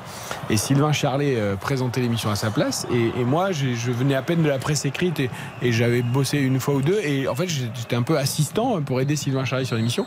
Et Sylvain est arrivé l'après-midi, il était complètement malade, mais malade. Il s'est assis par terre, il, il était blanc comme un linge, euh, il était pas bien du tout. Il me dit non mais je, je, me- je me sens pas bien, je vais pas y arriver, etc. Et en fait, on était l'été, tu sais que l'été, il n'y a pas non plus euh, pléthore de journalistes. Et je dis non mais ça va aller, Sylvain, tu vas prendre un truc, et puis d'ici 20h, ça va aller, etc. Et en fait, à 19h, il était mais, malade comme un chien, il était vraiment pas bien. Il me dit je me sens pas, je me sens pas. Et donc on a appelé Christian Olivier, le chef des sports, que l'on salue, et euh, dit bon bah alors qu'est-ce qu'on fait? Euh, L'émission est dans une heure. Bah alors vous trouvez quelqu'un dans la rédac, euh, vous allez voir le bocal des chefs, tout ça. Mais c'était vraiment euh, mois, d'août, tu vois, il y avait pas grand monde et tout, et pas de solution. Et j'ai dit bah écoute, si tu veux, je le fais, je connais l'émission et tout. Ah oui non mais voilà, enfin c'est RTL, tout ça. Ouais bah on va essayer de faire tout. Et, et- et- je me souviens de cette phrase incroyable. Il me dit en plus, je pourrais pas écouter. Euh... Bon, j'ai dit allez c'est pas grave, euh, on va le faire quand même et tout ça. Donc on fait l'émission. C'est passé voilà normalement, mais c'était pas une émission extraordinaire, mais on a fait du mieux qu'on a pu. Et, et après j'ai tout de suite appelé Christian Olivier en sortant pour le rassurer, pour lui dire écoute, euh, voilà il n'y a pas eu de drame, il n'y a pas eu de drame. Et quand je l'ai eu au téléphone, il m'a dit Non, mais c'est bon, j'ai trouvé, une manière d'écouter. Euh, bon, ça va, allez, on en reparle demain. Boum, voilà. Et ben voilà la première émission Ah, c'est sur RTL. Et pas le temps de gamberger ou de, ou de réfléchir, il a fallu y aller. Euh, voilà, comme quoi, parfois, ce sont des, des petites occasions comme ça qui font, euh, qui font l'histoire. Mais voilà, Et c'était. en général, d'ailleurs, dans la carrière, on débarque souvent parce que quelqu'un est grippé, quelqu'un est malade et on fait un remplacement au pied levé. Mais tu sais, voilà, moi je, co- je connais bien l'histoire de l'AS Monaco. Jean-Luc Ettori, qui a été euh, pendant très longtemps le recordman de matchs en Ligue 1 avec 602 matchs disputés avec l'AS Monaco en Ligue 1. Euh, c'est Chauveau, le gardien de l'AS Monaco, euh, qui se blesse. Ettori euh, le remplace quand il se blesse et il ne sortira plus jamais des buts pendant 17 ans. Extra- extraordinaire. Voilà, parfois c'est comme ça, parfois c'est autrement, mais. c'est- Et il a failli avoir un but troyen pour l'instant, parce que c'est bien qu'on raconte la vie euh, des, des émissions. RTL, mais Ah, J'étais tellement, j'étais Ouais, tellement Angel captivé Gomez. par votre histoire. Non, non, c'est- c'est- il a failli avoir un but lillois, tout à Ah, fait. c'est Lillois, euh, pardon. Tu vois, avec- j'ai même mélangé. Avec, le- avec J'essaie de pas dire de bêtises dans mon histoire. Donc, euh, Non, non, mais je comprends, je vous ai laissé euh, terminer votre histoire. Eric. Mais non, non, tout à fait. Donc Angel Gomez, qui, qui- qui a encore une fois, bah, comme en première période, qui a, qui a trop ouvert euh, son, son pied et qui était vraiment en situation idoine pour marquer le deuxième but. Bon, là, c'était Et- mieux réalisé quand même que, Ouais, tout à fait. que Non, celui de la première. Et puis, et puis c'est passé vraiment à, à quelques centimètres euh, du poteau de Mathéus Lys qui me semblait battu. Et puis on a eu trois changements que je vous signale évidemment. Euh, un côté lillois avec justement la sortie de Gomez et, l'entrée de, Momo Bayo. Et puis deux changements côté troyen, la sortie de Rami d'ailleurs dont le nom est scandé euh, par les, Doc Virage Est, l'entrée de Dogmo et la sortie de Florian Tardieu et l'entrée de Kylian Dong au milieu de terrain pour les Aubois. J'aimerais bien avoir la, la moyenne d'âge des Troyens là, sur oui. la pelouse. Et, Ah, et- Parce et- qu'elle elle était déjà pas très élevée, mais je pense qu'elle a bien diminué encore. et la en Roussi, sortant, euh, et la Tardieu Roussi et- joue milieu, milieu droit maintenant. Et la Roussi est passée lié droit, ouais, tout à fait. Tout à fait. Incroyable. Avec un ballon là pour euh, Adam Ounas. Ounas qui accélère. Ounas dans la surface de réparation. Le petit ballon, est-ce qu'il est hors jeu? Non. Les dribbles de Cabella là, qui s'amuse à, à porter le ballon là euh, dans la surface. Et ça combine, j'allais dire que ça, Ah. combine bien entre les deux artistes. Mais finalement, cette passe d'Ounas file directement en touche. 64e minute, toujours 1-0 pour Elos, qu'on rappelle le nom du buteur, Jonathan David, à la 15e. Et Baptiste Dion nous a joué euh, Momo Bayo, dernier buteur. Donc pourquoi pas. Euh, les deux équipes marquent. Là, il faut quand même que trois marquent aussi. Ouais. Euh, par contre, Johan, deux buts d'écart. Si, si même, un but de la victoire. Et peu importe d'ailleurs le, le Lillois qui marquerait, parce que vous avez cité que des ou et vous avez déjà Jonathan David. Ce serait euh, deux premiers week-ends de 2023 et Ah bah, peut-être si de tu fais deux paris qui passent en deux semaines pour débuter l'année, c'est ton année 2023. Je pense que la copine est déjà là. hein. Le mariage, c'est bon. C'est pour quand On fait quand le mariage du coup juillet 2024. On réserve la date déjà 2024, 2024, et les Ah bah non, petits Il y aura les Jeux 2025. Olympiques à Paris. Tu vas pas te marier en plein Jeux Olympiques. Il fait les choses bien. Si jamais la rencontre là, il, il demande la main dans un premier la- si temps. j'ai une fille en 2024, tu sais comment elle s'appellera? Elle s'appellera Olympie. Les fiançailles, Olympique. les, les Olympique. fiançailles et ensuite Allez, donc- le mariage un an après. Euh, là, euh, là, ça veut dire qu'en l'espace de quelques mois, il faut trouver la copine, se marier et faire l'enfant. De Benjamin André sur ce coup franc de, Rémi Cabella. Alors il y avait une situation de hors-jeu, mais c'était très bien joué de la part de Rémi Cabella qui avait trouvé la bonne zone sur ce coup franc.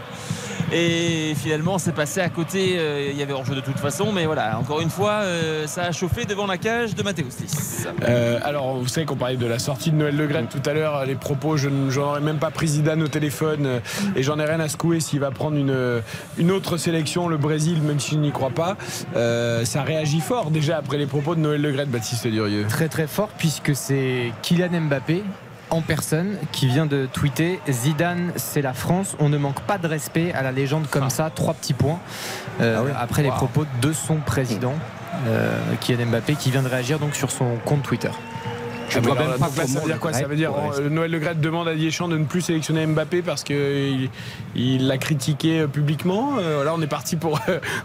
enfin, Moi, je pense qu'il va être exfiltré. Je pense qu'à un moment donné, le Gret ne va pas pouvoir rester en poste. T'imagines, tu as la superstar de l'équipe de France, l'un des deux, trois meilleurs joueurs du monde, qui fait cette... Zidane, c'est la France. On manque pas de respect à la légende comme ça. Et là, on voit bien que c'est- c'est Mbappé qui fait le tweet. Hein. C'est pas euh, je ne sais qui, c'est bien Mbappé qui fait le tweet.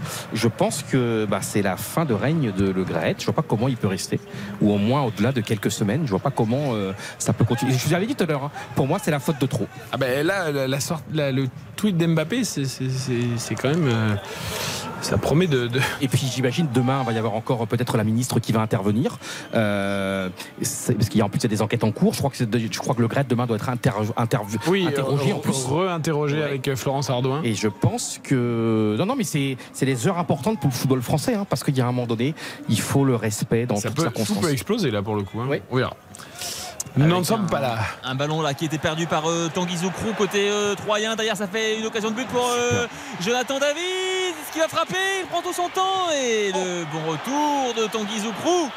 Alors que Jonathan David avait la, la solution euh, Ounas à droite et la solution Cabella à gauche, c'est pareil, j'ai l'impression qu'il a trop tergiversé là. Après, le ballon, le ballon de Mohamed Bayo, il est magnifique.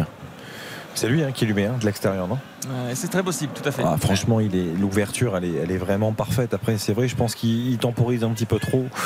Euh, il sait pas trop vraiment ce qu'il veut faire et ça permet effectivement aux Troyens de, de, de se regrouper, de se replacer, et de, de venir fermer. Euh, il prend trop de temps malheureusement, mais le- l'extérieur du pied de Mohamed Bayo pour le, le lancer, pff, c'était euh, une merveille. Donc c'est vrai qu'on évidemment avec euh, avec Mohamed Bayo il y, a, une sorte de reconfiguration tactique parce que c'est c'est évidemment Bayo qui a pris l'axe de l'attaque. Et derrière euh, bah, David qui, qui combine qui va un peu à gauche à droite avec Rémi Cabella et avec euh, Adam Mounas qui lui reste sur le, le flanc droit. Mais là ça avait bien combiné effectivement entre les deux attaquants et, et Adam euh, pardon Jonathan David qui a, qui a un peu trop tergiversé Il aime bien, hein, Jonathan David, d'avoir de la liberté aussi comme ça Ah, dans, sûr, c'est sûr. dans un rôle de, de 9,5, un peu en soutien où il peut se balader un petit peu sur toute la largeur. Là, on l'a vu, hein, c'est lui qui a, qui a organisé cette, cette situation à droite. C'était son poste en Belgique avec euh, justement euh, Bayo Le deuxième but Le deuxième but lillois avec cette frappe de Momo Bayo. On en parlait il y a quelques secondes. Il est dans la surface de réparation légèrement décalé côté droit, frappe croisée. Et ça fait 2-0 pour le LOSC. Il reprend quand même sacrément confiance pour Mobayo. Alors, ils ont encore un peu un manque de réussite, les Troyens, là, sur, sur ce ballon. euh, euh, il n'est pas en jeu déjà sur l'ouverture, non, je pense pas. Euh, Ismaël Vie encore. der- derrière, il- c'est Hamdi, je crois, qui, qui est un peu timide dans son Ouais, tout à intervention. fait, tout à fait. Et de toute façon, le football, et de toute façon, le football, c'est ça. hein. C'est-à-dire énorme occasion il y a quelques minutes pour 3 qui a la balle d'égalisation un partout et dans la foulée ou quasiment boum boum 2-0 et c'est quasiment Ah, fini. mais tu vois, il y a. Hamdi qui est un peu timide, qui trébuche un peu. Ça rebondit sur un de ses coéquipiers qui, du coup, rend la balle à Bayo. Enfin, à c'est aussi pas de bol, quoi. Mais euh, Lille est récompensé, je trouve, de son match, de son sérieux, comment ils ont pris son match au sérieux. Et euh, franchement, tu as vu, alors oui, il y a eu euh, l'étincelle de 3 tout à l'heure, mais euh, bravo, parce qu'il y a un mix de joueurs d'expérience. Il n'a pas fait tourner, il n'a pas mis l'équipe B, hein, Fonseca, Carrément mais avec quelques petits, avec deux jeunes et euh, de l'expérience autour, et c'est impeccable, et ça va tranquillement en 16e. Non, mais c'est beau de, le- de le voir marquer. En plus, on est, on est heureux pour lui. Il avait marqué euh, face à Clermont, hein, il me semble. Tout et, à fait. et voilà, là aujourd'hui. n'avait pas célébré d'ailleurs. Exactement. Et aujourd'hui, il marque euh, ce, but si important qui leur permet vraiment de, de faire le break, de, de pouvoir être beaucoup plus serein. Euh, il a beaucoup travaillé, il a beaucoup œuvré pour revenir, pour essayer d'effacer les petits errements qu'il a eu. les Mohamed Bayo, justement dans la surface de réparation qui avait été bien trouvé par, par Jonathan David. Juste, je me permets de te couper, Xav. On entendait juste avant cette action les Doc Virage Est scander le Ben, nom voilà. de Momo Bayo. Et ça, ça, ça fait plaisir, vraiment. Parce que euh, voilà, c'est un, joueur qui a découvert le très très haut niveau en signant à Lille. Il a découvert une autre ville. Il s'est un petit peu égaré, certes. Il a fait des erreurs. Il s'est excusé. Euh, D'ailleurs, sur le but, j'ai beaucoup aimé. Le premier qui est venu le voir, c'est qui? C'est Rémi Cabella, le premier qui l'a soutenu. D'ailleurs, après son, petit écart. Donc voilà, je suis, très content parce qu'il s'est réfugié dans le travail. Euh, il a fait amende honorable et aujourd'hui de le revoir comme ça, marqué, de nouveau être décisif, ça fait plaisir parce que c'est- vraiment, comme dit souvent Laurent c'est c'est un bon mec. Et peut-être un deuxième pari qui va passer pour. Yann Rio en deux semaines. Tiens, un bon Pour l'instant, on y est. Il reste 20 minutes pour pas que ça bouge ou alors qu'il y ait 3 Et vraiment Samuel, ce que, et d'ailleurs ça te concerne un petit peu, mais je suis, j'adore ce championnat, ce, comment dire, ce football français. On a PSG, Lens, OM, Rennes, Monaco, Lorient, LOSC, les sept équipes, les sept premières équipes du championnat. On va avoir une deuxième partie de championnat extraordinaire parce que le LOSC euh, n'a que 6 points de retard sur l'OM troisième. Euh, vu la philosophie du LOSC mérite tellement, euh, on va avoir une deuxième partie de championnat extraordinaire quand tu vois Lorient aujourd'hui qui respecte le football en gagnant largement euh, contre un club amateur, la Chatagneraie, c'est quand même beau ce qu'a fait Lorient cet après-midi aussi. Il y a juste Monaco qui a déconné hier, mais il y a, il y a Rennes. Franchement, on a de la chance en France en ce moment. Ouais, et puis avec des équipes euh, qui, sont, qui sont très séduisantes et Oh oui. très performantes. Oui. C'est-à-dire qu'en fait, si on regarde la moyenne des points, de points des, des, allez, des, des 4-5 premiers, c'est, je pense même assez rare en Ligue 1 de voir autant d'équipes euh, performer ou surperformer par rapport à leur moyenne euh, habituelle, en fait, tout simplement. Tu parlais Mais- de Lorient, doublé de, de Kathleen d'ailleurs. L'ancien Guingampais. Cet après-midi, effectivement, qui met, qui met un doublé. Il y a eu pas mal de doublés hein, d'ailleurs. Reims qui a gagné 4-0 7-0 pardon, face à Lone Plage. On évoquait la blessure de Maxence Terrier, le frère de, de Martin Terrier, euh, doublé d'Adeline et de Cyrus également pour le, stade de Reims. Euh, C'est vrai que voilà, on a, on a un beau championnat. J'ai toujours fait partie des, des- des- des joueurs et des, des joueurs, des personnes qui, qui apprécient euh, notre championnat. C'est voilà, c'est notre ADN. On a grandi avec le championnat ça, de France et, et on aime ça. Moi, je je fais partie des jamais fait partie des détracteurs qui sont là pour critiquer quoi que ce soit, même quand le PSG a 10-15 points d'avance. Euh, J'estime qu'on a un championnat très homogène qui puisait cette saison.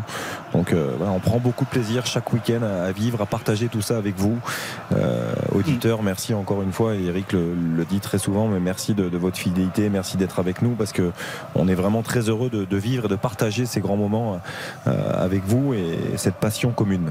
Et puis Lille, pour moi, c'est Grimont-Préjoris, c'est un des regrets. Je ne suis jamais allé dans ce stade. Et d'ailleurs, c'est quoi ce stade aujourd'hui Il a été démoli il est... Ah, il a été déconstruit, comme on Ah. dit, exactement. C'est-à-dire qu'en fait. euh, Un si arrondissement ou aujourd'hui c'est quoi c'est un- si- si- si Il y a un supermarché. Si vous promenez, non, non, non. si vous promenez dans la citadelle de Lille, Ouais. euh, vous pouvez tout à fait euh, marcher à l'emplacement de l'ancien stade Grimont-Préjoris Ah. sans même savoir qu'il y avait le stade Grimont-Préjoris. C'est-à-dire que c'est devenu un- une, une aire, euh, on va dire un nouveau poumon, un petit poumon vert à l'intérieur de, de la ville de Lille. Et il n'y a même pas, Samuel, un petit souvenir, une plaque ou un. Il y a, y a même, non, il n'y a pas rien. Il y a pas rien. Ah, incroyable. Y Attention, jeu. peut-être le troisième Non, corner. Ça sera corner. Ça va, Samuel, je t'ai piqué ton job. Non, non, non, mais y a pas- je sais que vous faites ça très bien, Yoann, il n'y a pas de ne souci. peuvent pas s'en empêcher. Mais c'est vrai que voilà, on, alors on, on l'a dit, euh, bravo euh, Momo Bayo euh, pour ce pour ce deuxième but lillois.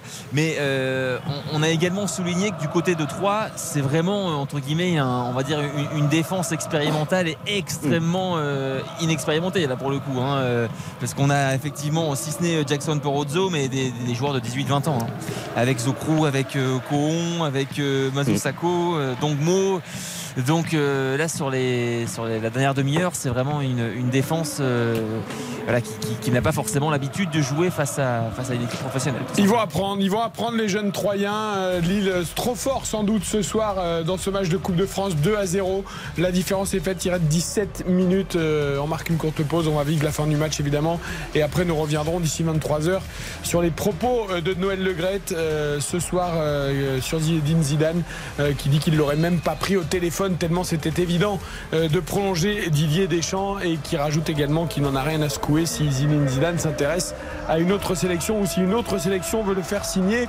Ce n'est pas le débat du moment. Réaction de Kylian Mbappé. Zidane, c'est la France. On ne parle pas comme ça et on ne s'exprime pas comme ça sur des Zinedine Zidane. On en parle tout à l'heure après la fin du match entre Lille et Troyes. RTL Foot, c'est jusqu'à 23 RTL Foot, Présenté par Eric Silvestro. Et Lille qui dans moins de 15 minutes devrait se qualifier pour les 16e de finale de la Coupe de France. Euh, les Lillois qui affronteront Pau euh, évidemment en 16e de finale après le tirage au sort intégral qu'on vous redonnera dans quelques minutes. Il y a notamment un Marseille-Rennes très très alléchant euh, pour les 16e de finale de la Coupe de France. On termine d'abord ce match entre Lille et 3, Samuel Duhamel 2-0, donc un quart d'heure à jouer. Exactement, les buts de David et, de Bayo. Et à l'instant, un triple changement euh, côté Lillois avec les sorties d'Ounas, Cabella et euh, Baleba, les entrées de Timouea, Virginius et Jonas Martin dont on parlait là il y a quelques, quelques instants. Et puis là, il y a un double changement côté troyen. Je vois Laroussi sortir. Et Fata après- est sorti aussi. euh, C'est Amar Fata qui est sorti. Ok, Ouais. bon, merci Xav. Et les entrées de, du Colombien euh, Marlos Moreno et de Kylian Dong également. Voilà. Exactement. Bah, Fata, je pense qu'il va pas bien dormir. hein. Ah, parce qu'il a eu la balle d'égalisation, on le rappelle. Ah oui, et puis la situation, elle était, elle était énorme. hein. C'est-à-dire que le, le- le décalage de Dingomé était magnifique. Euh, même si c'est un jeune joueur, même si forcément il manque d'expérience, euh, ça c'est évident. Il n'empêche que je pense qu'il va la rejouer plusieurs fois cette nuit, hein, de cette, euh, cette situation. Ouais, tout à fait. Et là, euh, bah, il, récupère ce ballon, il va essayer de se, dépêcher, mais c'est vrai qu'il reste 13 minutes dans le temps réglementaire. Et, c'est une équipe euh, troyenne, euh, pour le coup, vraiment euh, très, expérimentale dans cette fin de match, face à des Lillois qui, eux, bah, jouent avec une équipe voilà, habituelle ou quasiment habituelle. hein. C'est vrai qu'on on, on l'a pas dit, mais il y a quelques absents également côté, côté Lillois. On- on peut évoquer notamment Fonte et Bamba qui sont blessés respectivement aux adducteurs et aux mollets. C'est vrai que c'est tellement rare que Fonte soit blessé qu'on. on a perdu l'habitude. C'est vrai. Fait. Et après, la priori, ça pourrait être. Enfin, c'est sérieux, tout est relatif, mais Un on parle de long. trois semaines. hein, trois semaines d'absence euh, et dans, une, dans, dans un moment où les, les matchs s'enchaînent. hein, donc ça peut faire quand même 4-5 matchs. Ça sera à surveiller avec un ballon. On l'a récupéré par David. Il y a beaucoup de champs avec l'accélération foudroyante là, de Timouya dans l'espace de réparation. Timothy qui va essayer de dribbler. La frappe pied gauche. Et ça a été contré. C'est dégagé finalement par l'arrière-garde troyenne. Loin devant, mais sauf que loin devant, il n'y a personne si ce n'est Lenny Euro. Et on est reparti pour Très un- très serein, Lenny Euro. hein. Moi, Ouais, ouais, j'aime beaucoup son comportement. Je trouve qu'il est. Il fait preuve de beaucoup beaucoup de sérénité depuis le, début de ce match. On l'a déjà vu hein, entrer à plusieurs reprises euh, en championnat cette saison. Je trouve qu'il y, a- vraiment de la qualité. Tu, euh, parlais du cœur du jeu euh, avec le choix de, de Baleba, mais je, trouve que Lenny Euro aussi est en train de marquer des points. Tu évoquais à l'instant, Sam, l'absence de José Fonte potentiellement pour plusieurs journées, euh, voilà, ça peut être une, vraie possibilité parce qu'Alexandro est, loin d'être euh, performant depuis le début de la saison. Thiago Diallo devrait revenir effectivement euh, assez logiquement dans, ce rôle de défenseur central, accompagné par qui? Euh, Le Euro marque des points ce soir dans ce genre de match-là.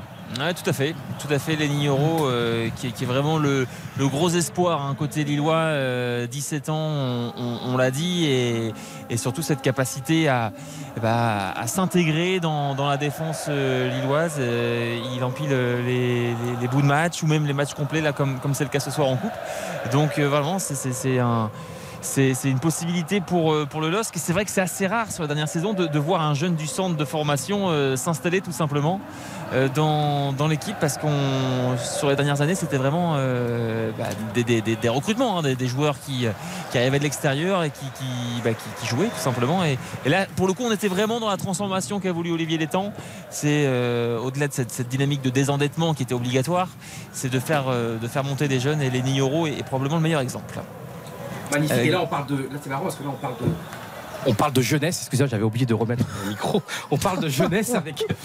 Et là, pas, hein. encore tout ça, il y a nostalgie. Est-ce que vous vous souvenez des années 80 quand le, la Coupe de France, ça se jouait sur, en aller-retour? Et là, comme Lille est près des, des 16e de finale et la saison 84-85, c'est un immense souvenir. Quand j'étais petit, j'avais le, le livre de l'année de l'année l'année du football de, de Sacobano. Et tu te rends compte, en 16e de finale, il y avait eu les Girondins de Bordeaux, immense club à l'époque contre Lille.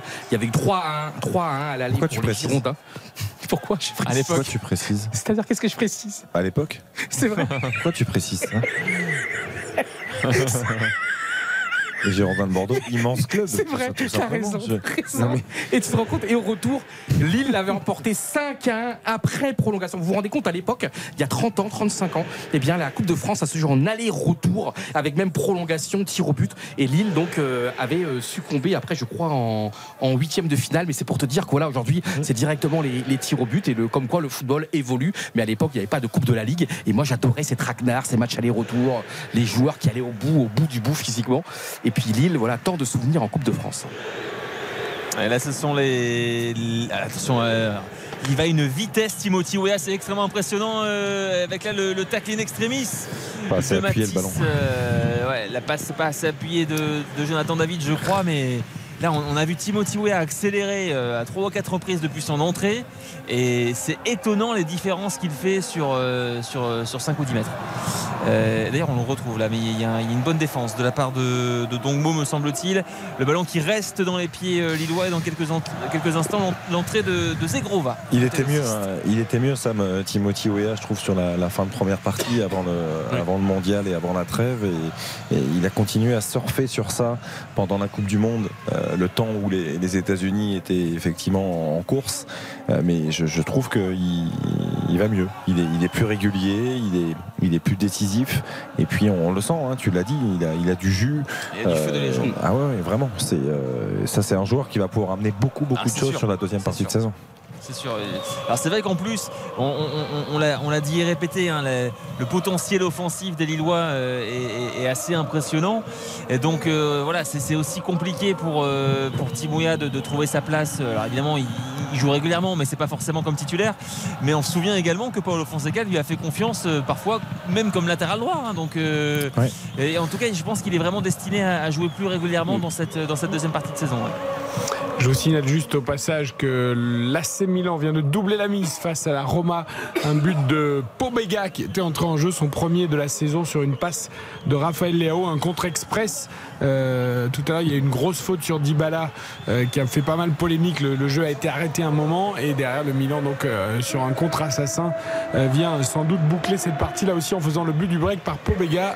Très joli décalage de Leao et très jolie frappe du gauche à contre-pied du gardien. Et Zlatan Ibrahimovic qui applaudit. Et il y a eu une énorme occasion aussi pour l'Atlético de Madrid qui a failli égaliser contre le Barça. C'est chaud partout en Europe ce soir. avec la sortie du premier buteur de la soirée, Jonathan David, qui cède sa place à, à Edon Zegrova. Et donc voilà, c'est le bon exemple à ce soir avec les quatre offensifs euh, lillois qui sont, euh, qui sont sortis et, et les entrées de Wea. Bayo, Virginius et Zegrova. Tu vois, il y a quand même du matos. Hein. Euh, Il y a du matos. ouais. Euh, passé par Sochaux, c'est ça? Il était bien exact. à Sochaux, ce petit Ouais, jeune. tout à fait. Grand Tout à talent. fait. Et grand talent qui, qui a été, euh, qui a été très bon en fait lors des matchs de, de préparation pendant la Coupe du Monde et qui avait quasiment même gagné sa place en, en tant que numéro 9. euh, alors évidemment, Jonathan David est revenu, mais il était même quasiment passé devant, devant Momo Bayo euh, pendant la, la Coupe du Monde. Il a marqué 3 ou 4 buts euh, lors Bah, des. tu veux dire qu'on risque de le voir en Ligue 1 euh, dans la deuxième partie de saison? Ouais, tout à fait. Ouais, tout à fait. 11e but hein, marqué cette saison, euh, toute compétition confondue avec le LOSC hein, pour, pour Jonathan David, euh, qui confirme hein, que ce soit en Ligue 1 Ah, ou en sûr. Coupe de France, il est là, il en est déjà à 10 buts en 17 matchs de Ligue 1.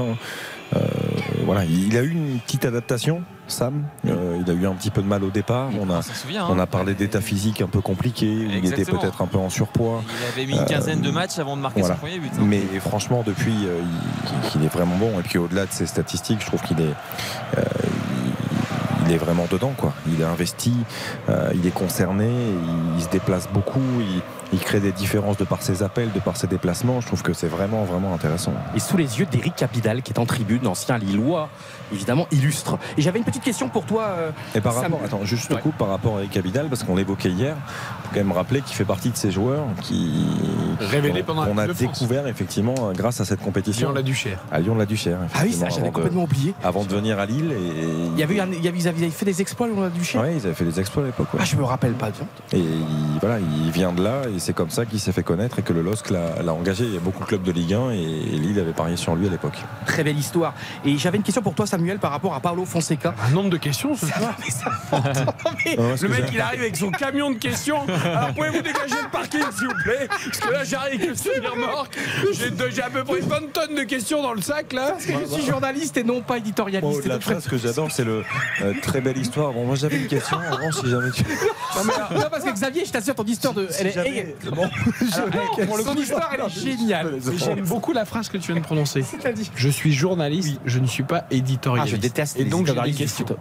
Comment Non mais je, je- je trouve ça intéressant. C'est vrai mais Samuel, il connaît tout ça par cœur. J'avais une question, c'est très important aussi, euh, l'homme Paolo Fonseca. Comment il se comporte avec vous, les journalistes? Est-ce qu'il est qu'il vraiment les conférences de presse, c'est passionnant? Est-ce qu'il vous donne des interviews individuelles? Comment il, Est-ce qu'il parle beaucoup de football? Comment, euh, comment ça se passe avec vous, les journalistes? Alors le premier mot qui me vient, c'est classe.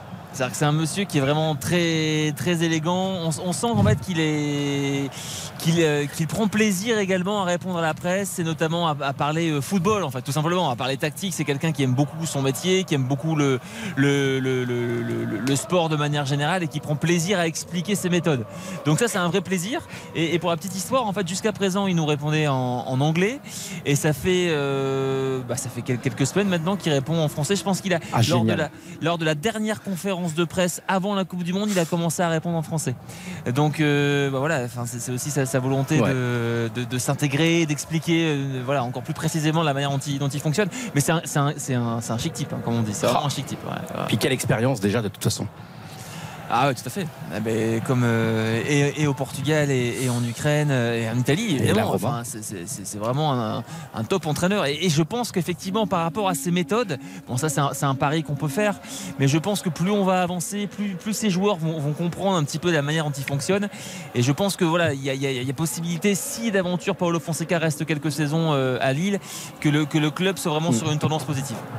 Bien sûr, de construire, parce que Lille mérite un grand club. hein. C'est déjà le cas, mais de, de- voilà, la Ligue des Champions. De, et, et je pense qu'ils ont l'homme idéal, et en espérant qu'avec les temps, ben, ça continue parfaitement.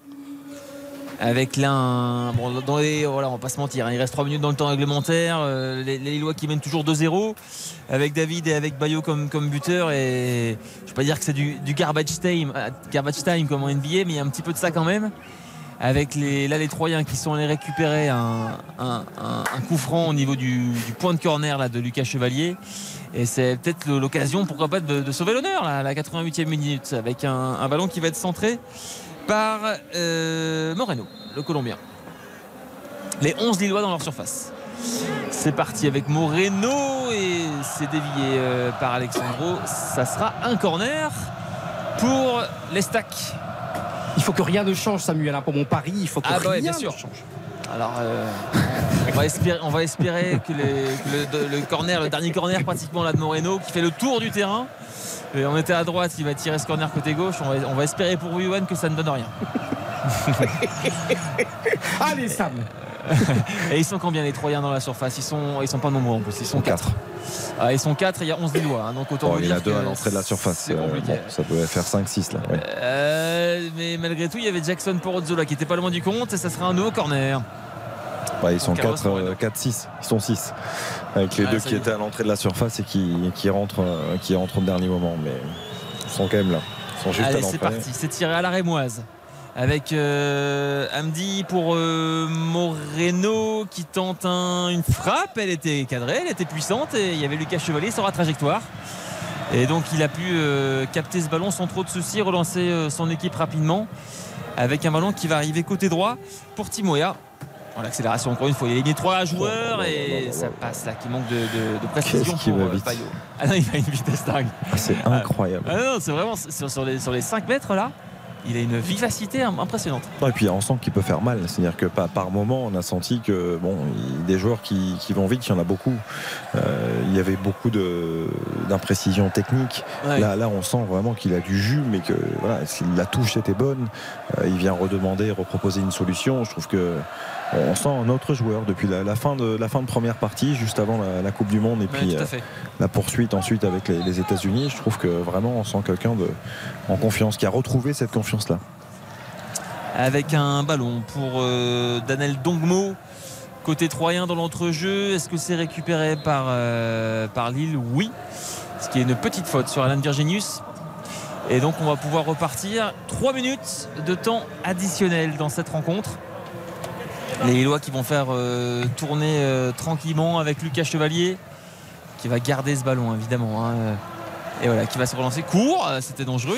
Il a, trouvé Jonas Martin, mais voilà, avec, euh, un peu d'audace, voire beaucoup d'audace. Et Martin qui se retrouve en position de, meneur de jeu pour mener ce contre. Euh, on arrive côté droit avec Zegrova qui élimine son vis-à-vis. Il est dans la surface de réparation. Il élimine un deuxième joueur, un troisième. Est-ce qu'il va frapper? Oui mais ça a été contré, il termine vraiment au bout de course, Zegrova. Il a tout donné, c'est bien ce qu'il a fait. Franchement, per- percussion, perforation, frappe, technique, bien joué. Il aime ça, hein, Zegrova, hein, repiquer comme ça sur son pied Ah, gauche, la petite feinte, le- l'externe, clac, clac, une fois, deux fois, trois fois. Il a du talent. hein. Après, je. Moi, moi, j'ai toujours du mal avec euh, ces, ces joueurs qui ont un peu le même profil que d'autres, c'est-à-dire qui sont utilisés dans le même rôle. Je pense à Adamouna, c'est-à-dire Ah, qu'Adamouna, ça arrive, c'est exactement le même genre de joueur. On, on l'évoquait hier avec Rennes. Quand on prend euh, Doku et Souleymana, pour moi, ce sont exactement les, les mêmes profils. Donc, effectivement, quand il y en a un qui est blessé, c'est bien, mais, euh, mais du coup, ça ne permet pas forcément à l'autre de jouer. Et euh, Ounas et Zegrova, pour moi, ils se rapprochent euh, énormément dans les, les qualités. le- les- les- Ah, mais il y a deux- on en parlait hier déjà, il y a deux façons de voir les choses. Ouais. en effet, tu as pas deux profils différents, donc tu as pas deux possibilités de jeu différentes. C'est vrai. Mais d'un autre côté, tu gardes ton système quand il y en a un qui est pas là ou que l'un remplace Ouais. l'autre, euh, etc., etc.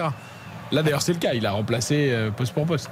Et, et d'ailleurs, dans, dans deux semaines, parce que Lille va l'emporter, et Lille jouera donc contre Pau, et un joueur sais, qui nous a régalé, mais qui est toujours là, c'est Henri Sévet, qui joue à Ça me fait plaisir que tu parles de ça parce que Henri j'ai- que- 32 parce ans. que j'allais en parler tout à l'heure et je, vrai. non, je veux pas trop en parler parce que sinon on dit que je parle trop des Girondins de Bordeaux, tu sais. Mais je- j'en ai déjà parlé hier. Il était absent, Henri CV, mais mais Qui a marqué dans un, dans dans tour précédent et qui a marqué des buts, qui marque des buts en Ligue 2, Sur coup franc. notamment contre Saint-Etienne, contre Caen, et qui est toujours un formidable joueur. C'est un joueur fantastique, Henri CV. Et ça montre bien, tu vois, là on parlait, euh, là on a vu Johan Molo avec euh, hier, euh, on a vu encore euh, là aujourd'hui. Nassim Macro. Ouais, à 48 ans. Il n'y a plus d'âge aujourd'hui et à 32 ans, franchement, c'est vrai. Et j'espère qu'il pourra jouer contre Lille dans deux semaines, ici même, dans ce même stade. Non mais Nassim Macro, faut quand même se rendre compte. 48 balles. 48 ans, gros, l'Algérien, c'est c'est- quand même quelque chose. euh, On l'a connu à Grenoble, à Istres, euh, au Havre. Euh, Enfin, c'est fantastique. Et cette passion du foot en fait qui qui, qui- qui permet euh, ou qui ne permet pas justement à ces joueurs-là de s'arrêter. C'est-à-dire qu'à un moment donné, tu, c'est toujours difficile de trouver le bon moment pour s'arrêter. Et euh, certains ne, ne trouvent jamais. Nassim Macro, 48 ans, il est dans le partage, il joue encore. Passé Passeur- par trois, passeur d'ailleurs. décisif. Passé par trois. Ouais, 3 aussi. Bah, Peut-être que nous, à 85 ans, on sera encore là au micro, alors Je c'est sais la pas. passion. J'espère, si on est encore en forme, j'espère. Samuel qui sera là, il sa canne et tout. Et oui, Samuel, tu seras là. Allez, que- un- En 2054. Il y aura une canne avant Samuel, hein, normalement. T'auras quel âge en 2054, Samuel? Voilà, il faut sortir la Bah, calculette. Euh, j'aurais 81 ans. Oh, c'est beau. Oh, c'est magnifique. Euh, ou 71, à mon avis, j'ai mis une dizaine de trop. Mais ce n'est pas le.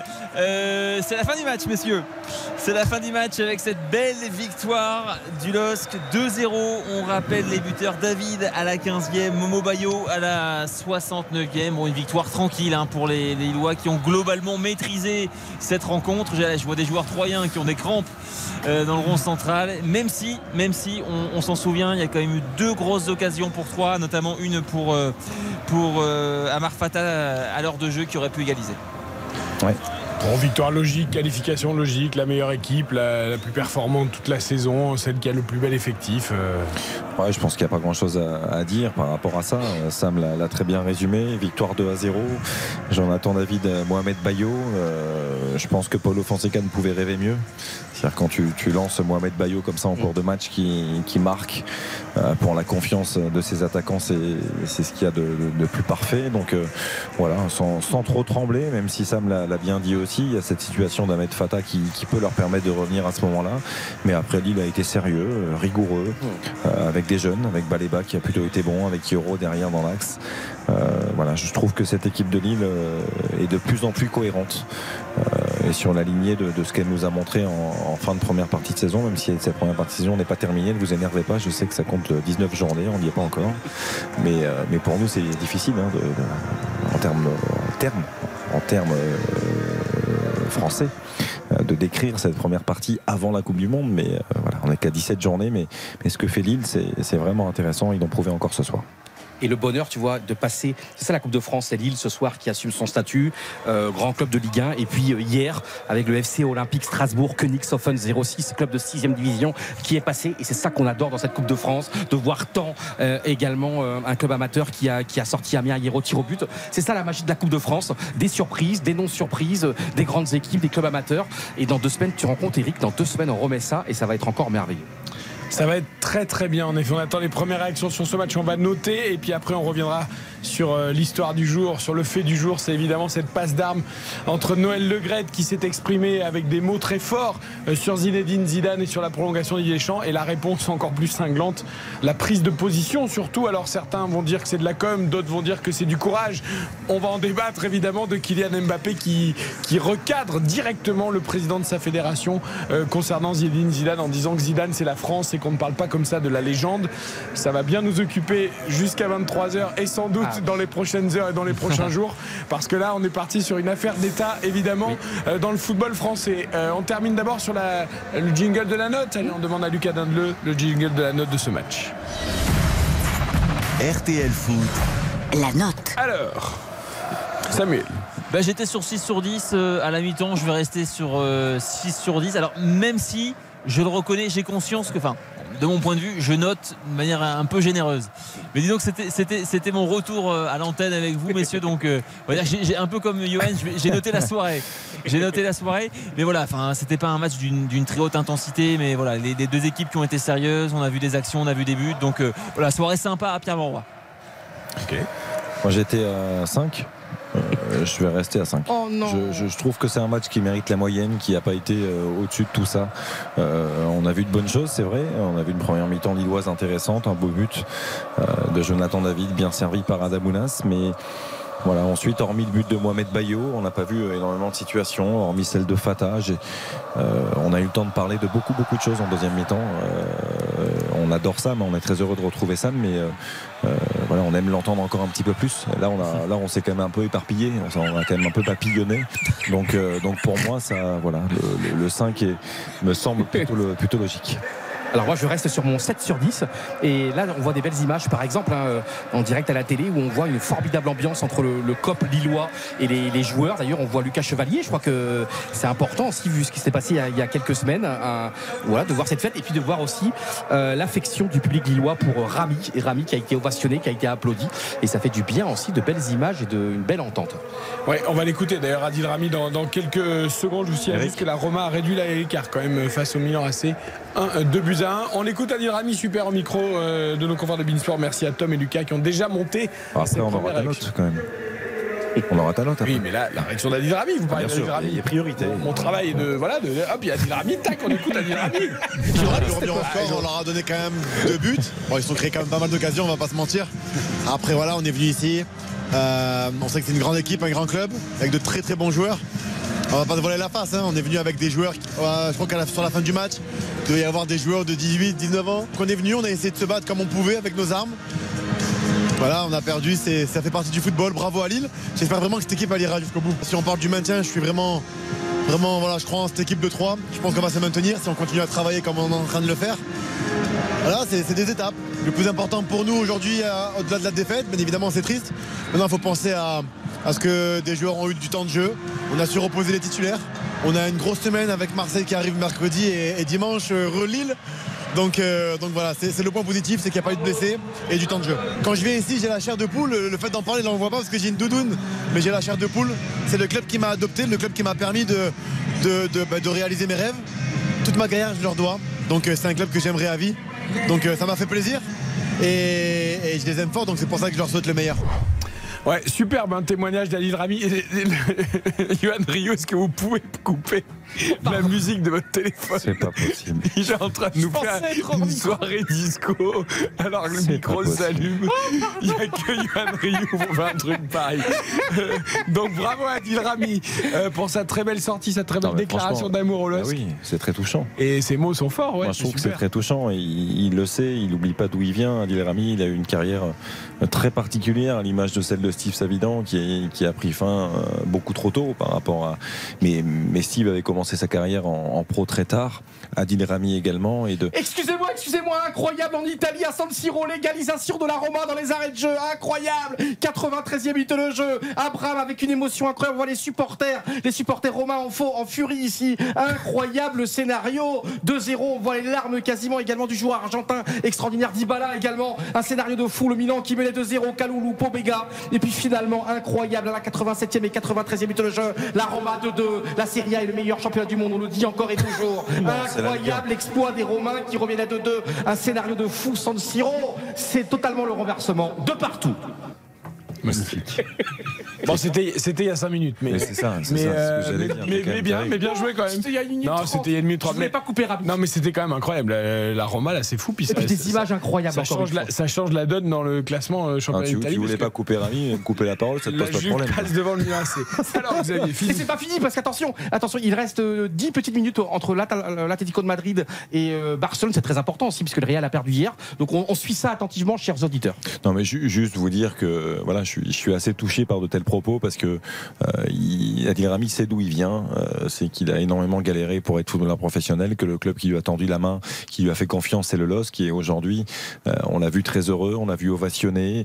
Et voilà, c'est un, un juste retour. Moi, je suis très heureux de, de voir ce genre d'image-là. Ça, ça me touche particulièrement. Bon, ma note, tu voulais ma note Oui, je voulais ta note. bien sûr. Euh, Je reste à 5 aussi. Tu restes à 5 aussi Je reste à 5 aussi. 7, c'est un peu haut, non?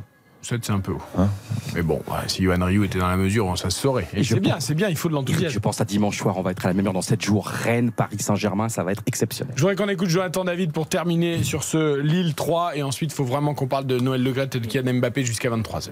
Ça n'a pas été un match aussi facile qu'on le croit. Ça a été difficile euh, sur le plan athlétique. Et malgré qu'on qu'on menait au score tôt, on a raté des occasions et ils ont failli égaliser. Et ça, ça a été dangereux. Je pense que sur ce point-là, on peut s'améliorer un peu plus pour marquer le deuxième but et tuer le match.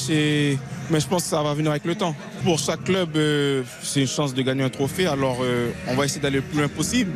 Mais après, on peut pas, peut pas aller trop loin parce que il faut, jouer chaque match et chaque match c'est c'est un match assez dangereux parce que c'est élimination directe. Alors, faut prendre chaque match au sérieux et après on verra où on peut aller. On joue très bien au ballon.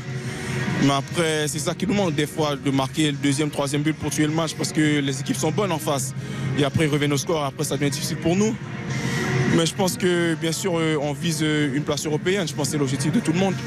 Ouais, Jonathan David qui espère peut-être même un peu plus avec cette équipe du LOS, mais qui va avancer masqué pour l'instant. Lille qualifié pour les 16e de finale de la Coupe de France. On peut rappeler les principales affiches puisque le tirage au sort a eu lieu euh, tout à l'heure à 20h pour les 16e de finale qui auront lieu le week-end du 21 et 22 janvier. Exactement, et on connaît euh, déjà le futur adversaire du LOS qu'on connaissait avant la, fin de ce match. Ce sera donc Pau, le Pau de FC de Didier Tolo et, d'Henri Cévé. Brest, Lens, ce sera l'une des belles affiches de, Ligue 1 euh, au programme de ces 16e de finale, tout comme Ce sera un véritable choc. On a hâte, Johan le disait, de, de le vivre et de le partager avec vous. Bastia, Lorient, tant face au Football Club de Nantes, Chambéry, Lyon, Reims, Sainte-Anne ou Ascal euh, ou Pays de Cassel. Ça, on, en saura plus dans, plusieurs jours face au Paris Saint-Germain. Toulouse, AC, Ajaccio. Les Herbiers affronteront le Stade de Reims, Plabennec, Grenoble. Grasse recevra Rodez.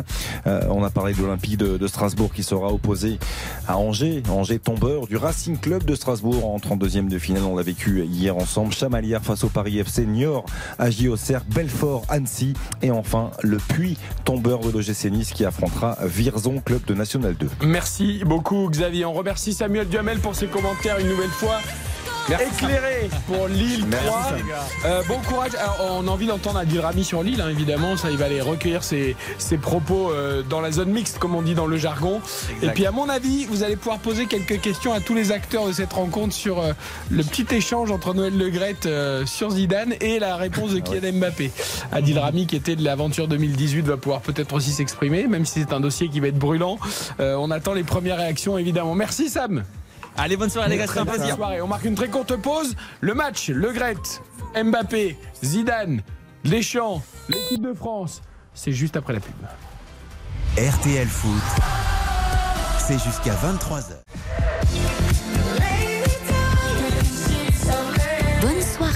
Sur RTL. RTL, vivre ensemble. RTL Foot, Présenté par Eric Silvestro.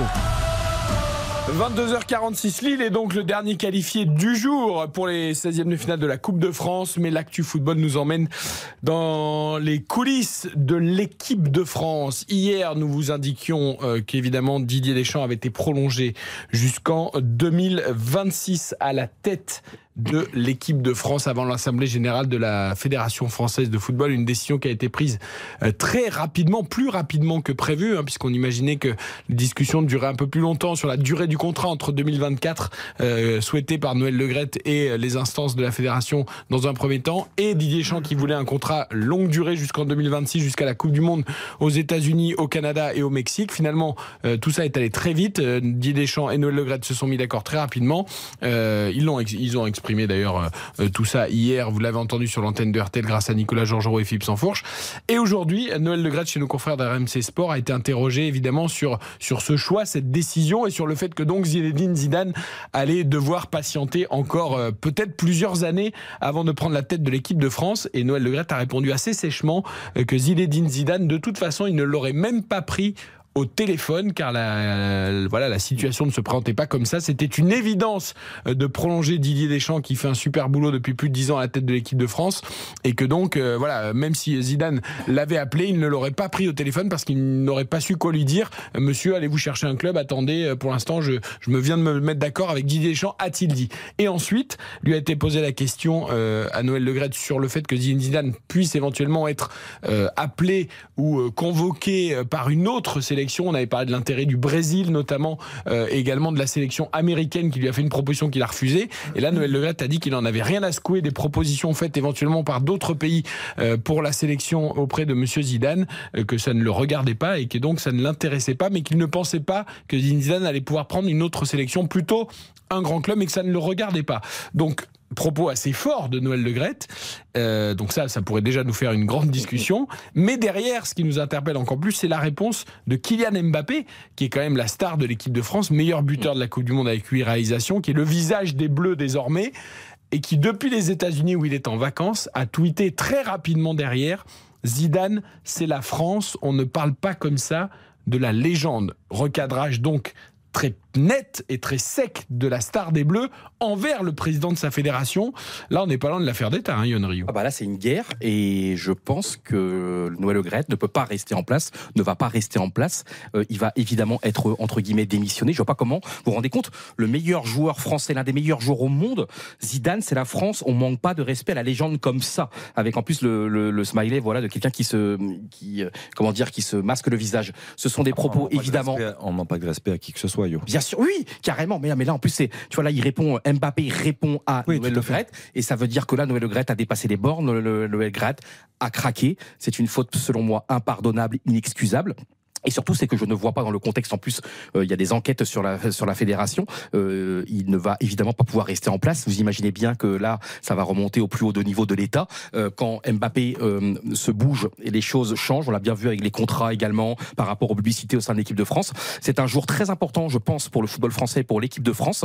On n'a quasiment jamais vu ça qu'un Il y aura joueur. un avant et un après, hein, ce Il qui y a, passé ce qu'il y a soir. un avant et un après, et je pense tout simplement que c'est la fin du très long règne de Noël Le et que plus rien ne sera pareil après aujourd'hui. C'est pas la première sortie euh, plus que maladroite, voire même catastrophique de Noël Legrette hein, depuis euh, depuis plusieurs mois.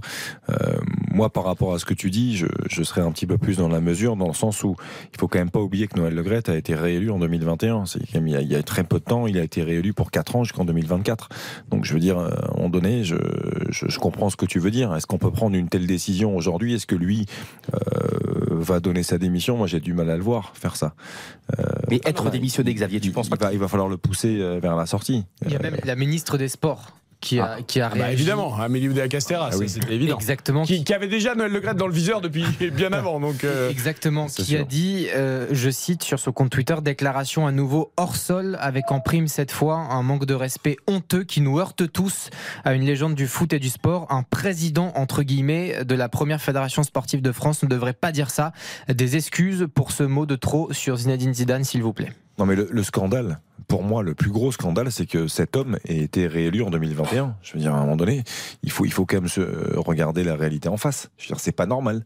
Euh, Aujourd'hui, on revient toujours à la même chose. Euh, Il n'y avait pas grand monde en face. Oui, mais bon, comment est-ce que euh, une telle personne, euh, j'ai beaucoup de respect pour Noël Legrette, mais aussi âgé, qui je pense est dépassé aujourd'hui par beaucoup beaucoup de choses, euh, comment est-ce qu'il a pu être réélu une énième fois pour 4 ans jusqu'en 2024 il est, il est déconnecté, il n'est plus du tout en connexion avec la réalité, euh, il n'est plus du coup du tout au goût du jour. On l'entend dans les propos, on a entendu dans la prolongation d'Ier Deschamps euh, pour les quatre prochaines années. Moi, je veux bien tout entendre, hein. mais euh, mais c'est quand même difficile aujourd'hui même de comprendre ce qu'il veut dire, de comprendre ses mots, ses déclarations. Euh, voilà, il y a des, il va de dérapage en dérapage. Euh, oui, c'est plus possible, mais après il va falloir encore une fois le pousser vers la sortie parce que lui ne démissionnera pas, à moins qu'il y ait une grosse pression et qu'il y ait une Alors. pression politique euh, qui risque d'arriver, puisqu'on la Ah, à laquelle il a déjà en partie résisté euh, pendant Oui, le tout à mondial fait. au Qatar avec les, les affaires sur le Qatar. Oui, mais là, je pense que c'est le jour de trop. C'est la, c'est la parole, c'est les, sont les paroles de trop. Parce que là, tu t'attaques à un mythe. Et donc, euh, il a fait, il a fait des- évidemment des déclarations totalement lamentables ces derniers mois, ces dernières années. Mais là, tu t'attaques à ce qu'il ne faut pas attaquer, à une personnalité qu'il ne faut pas attaquer, la manière dont il le fait. Et moi, je pense que c'est, je pense que c'est vraiment des heures très graves et très sombres, dans le sens que, en plus, imaginez, parce que moi, je vois pas comment il peut rester. hein. Je vois même pas comment il peut rester deux trois semaines de plus. Euh, Alors, encore une fois, je, je- en je plus, fais juste une toute petite précision. Euh, encore une fois, et je suis pas du tout là pour défendre Noël Le Graët. Euh, J'essaye de prendre, un- c'est compliqué parce que c'est vrai que c'est frontal. Euh, J'essaye juste de prendre un tout petit peu de recul pour encore une fois, parce qu'il il- c'est quand même un, un monsieur intelligent, Noël Le Graët, qui a une grande carrière, qui, qui sait euh, le poids des mots et tout ça. Euh, évidemment que sur le fond, euh, il n'y a pas débat, c'est une erreur, c'est tout ce qu'on. Après, encore une fois, si tu lis bien, si tu écoutes bien les propos, c'est jamais directement. Est-ce que ça me ferait mal au cœur qu'il aille là-bas mais- Moi, j'en ai rien à secouer. Moi, je n'en ai rien à secouer. Et après, euh, euh, si Zidane a tenté de me joindre, certainement pas. Je ne l'aurais même pas pris au téléphone. Je ne l'aurais même pas pris au téléphone. Oui, mais parce que Eh oui, c'est le parce que qui compte. Non, mais- attention, moi je trouve ça maladroit. Je- mais mais voilà, je pense qu'il il- il- c'est pas euh, Zidane, euh, j'en ai rien à secouer. C'est pas, euh, tu vois ce que je veux dire? Euh, Parce qu'après, moi, je vois déjà les trucs. Euh, on va faire, on va raccourcir, on va enlever des mots, on va enlever des phrases, et à l'arrivée, ça va faire, euh, voilà. Évidemment, c'est maladroit. Évidemment, c'est, mais c'est dans la lignée de Noël Le Graët. Il est, je pense, il a 81 ans. Il sait que dans deux ans, son mandat est fini et qu'évidemment, il ne sera pas. euh, et en fait, il est en roue libre. Il lâche ses couilles. mais justement, il, ça ne peut pas il- durer, il- il- est champion du monde. Il est euh, finaliste de la Coupe du Monde. Il a un bilan financier qui est excellent. Et en gros, il dit moi, mais venez tous m'attaquer les politiques avec vos coups de com, les joueurs, etc. Moi, mais Eric, tu penses que ça peut continuer comme ça Évidemment que ça ne peut pas continuer non, comme ça ça. ne peut pas continuer parce comme que ça. là, justement, dans la vie, c'est souvent ça quand quelqu'un tombe, parce que c'est parce que c'est pour la fois de trop. Dans la vie, en général, quelqu'un qui tombe, c'est pour la fois de trop. Et bien là, aujourd'hui, c'est la fois de trop. On peut dire, hein, d'ailleurs, Baptiste, hein, on suit beaucoup Twitter ce soir. C'est un raz-de-marée de déclarations. C'est un raz-de-marée. C'est un raz-de-marée. On a rarement vu ça. euh, et- Avec d'ailleurs beaucoup de gens qui soulignent aussi euh, euh, voilà, la prise de position euh, rapide et ferme et, et simple en plus, avec une simple phrase de, de Kylian Mbappé. Euh, alors voilà, je, je- les détracteurs diront que c'est un coup de com et pourquoi pas d'ailleurs. Euh, Enfin bon, il faut, faut oser, Après, là, il faut, faut oser appuyer sur le bras. C'est pas lui directement sans doute, mais euh, il faut. c'est- lui directement dans ce cadre-là. Et d'ailleurs, c'est la deuxième fois qu'il le fait, Mbappé. Il l'avait fait, vous savez, après l'Euro. Il avait raté son tir au but face à la Suisse. Il y avait eu des insultes racistes sur les réseaux sociaux. Ouais. Et puis Mbappé avait dit sur son compte Twitter de la même façon, euh, lui ne pensait qu'il n'y avait pas de racisme trois petits points en parlant de Noël Le Graët. Donc c'est la deuxième fois qu'il fait publiquement comme ça des attaques à, entre guillemets à Noël Le Graët. Euh, Est-ce que c'est son rôle? À Ah. Kylian Mbappé oui. Bah, Mbappé est Je quelqu'un. J'ai qui- pas vu d'autres tweets de, pour l'instant, mais Non, ça non. va sûrement venir. De, il- Antoine de joueurs de l'équipe de il un France. Ah bah, Antoine. Griezmann, il est sur la pelouse. Ils perdent un 0 d'ailleurs, l'Atlético face il, à a, il a- Barcelone. il a failli marquer. hein. Il a failli marquer à l'instant. Il y a eu un sauvetage mais- oui, mais Eric, d'Araujo, justement, euh, avec- exceptionnel. Lloris, Lloris qui est capitaine d'équipe de France, euh, il joue pas là en ce moment. Ouais, mais ça montre bien je- je- J'attends la réaction du Lloris par exemple. Et il défriche évidemment le terrain. C'est quelqu'un qui est précurseur en tout. Euh, et là, évidemment, c'est une déclaration sensationnelle au sens littéral du terme. Mais est-ce que c'est son rôle moi- oui, c'est son je- parce que c'est quelqu'un, avant d'être un footballeur, c'est un citoyen. Et là, il réagit parce que, et moi, je trouve que c'est fort, hein, parce que là, tu, tu, tu casses des barrières, tu, et ce qu'il a déjà fait avec les sponsors. Et là, ce soir, tout simplement, c'est en tant que passionné de foot, il prend position. Il n'y a plus de patron de la fédération, pas patron de la fédération, de joueur ou pas joueur. Il s'exprime comme tout à chacun. Est-ce qu'un s'attaquant à Le Gret comme ça, il... c'est pas aussi compliqué vis-à-vis de Deschamps Non, mais je, je- je- voilà. Non, mais je comprends ce que tu veux dire. Pour moi, c'est pas son rôle, c'est pas sa place. Pour moi, c'est pas son rôle de- de- d'avoir ce genre d'agissement. Alors effectivement. Après, s'il se positionne pas, on lui reprochera de Oui, pas s'être bon, positionné. après- c'est toujours pareil. Ah, ils, ah, oui, ils- ils font jamais le bon choix dans ces cas-là. T'as raison, mais c'est un être humain et je comprends ce que veut dire euh, ce que veut dire Rio. Euh, il- il, voilà, il voit ces déclarations-là, il, euh, ça l'agace, ça l'énerve, il, il les commente et il en parle sur les réseaux sociaux. Je, je peux comprendre, mais je pense que c'est pas son rôle. Je pense que justement, euh, il doit prendre un peu de recul, il doit peut-être attendre, laisser passer la soirée, voir peut-être avec la nuit. On dit souvent que la nuit porte conseil et voir demain matin euh, comment agir ou pas euh, par rapport à ça, en fonction des personnes qui auront pris justement position, en fonction de- du capitaine, son capitaine Hugo Loris, qui est pour le coup pour moi. Mais c'est lui, le capitaine, c'est lui, Hugo l'équipe de France. Oui, mais si Hugo Loris avait pris la parole, pour moi, ça aurait été cohérent. Je veux dire, c'est non mais on peut dire ce qu'on veut de Kylian Mbappé. Effectivement, c'est lui le patron aujourd'hui. C'est lui qui termine meilleur buteur de la Coupe du Monde avec huit réalisations.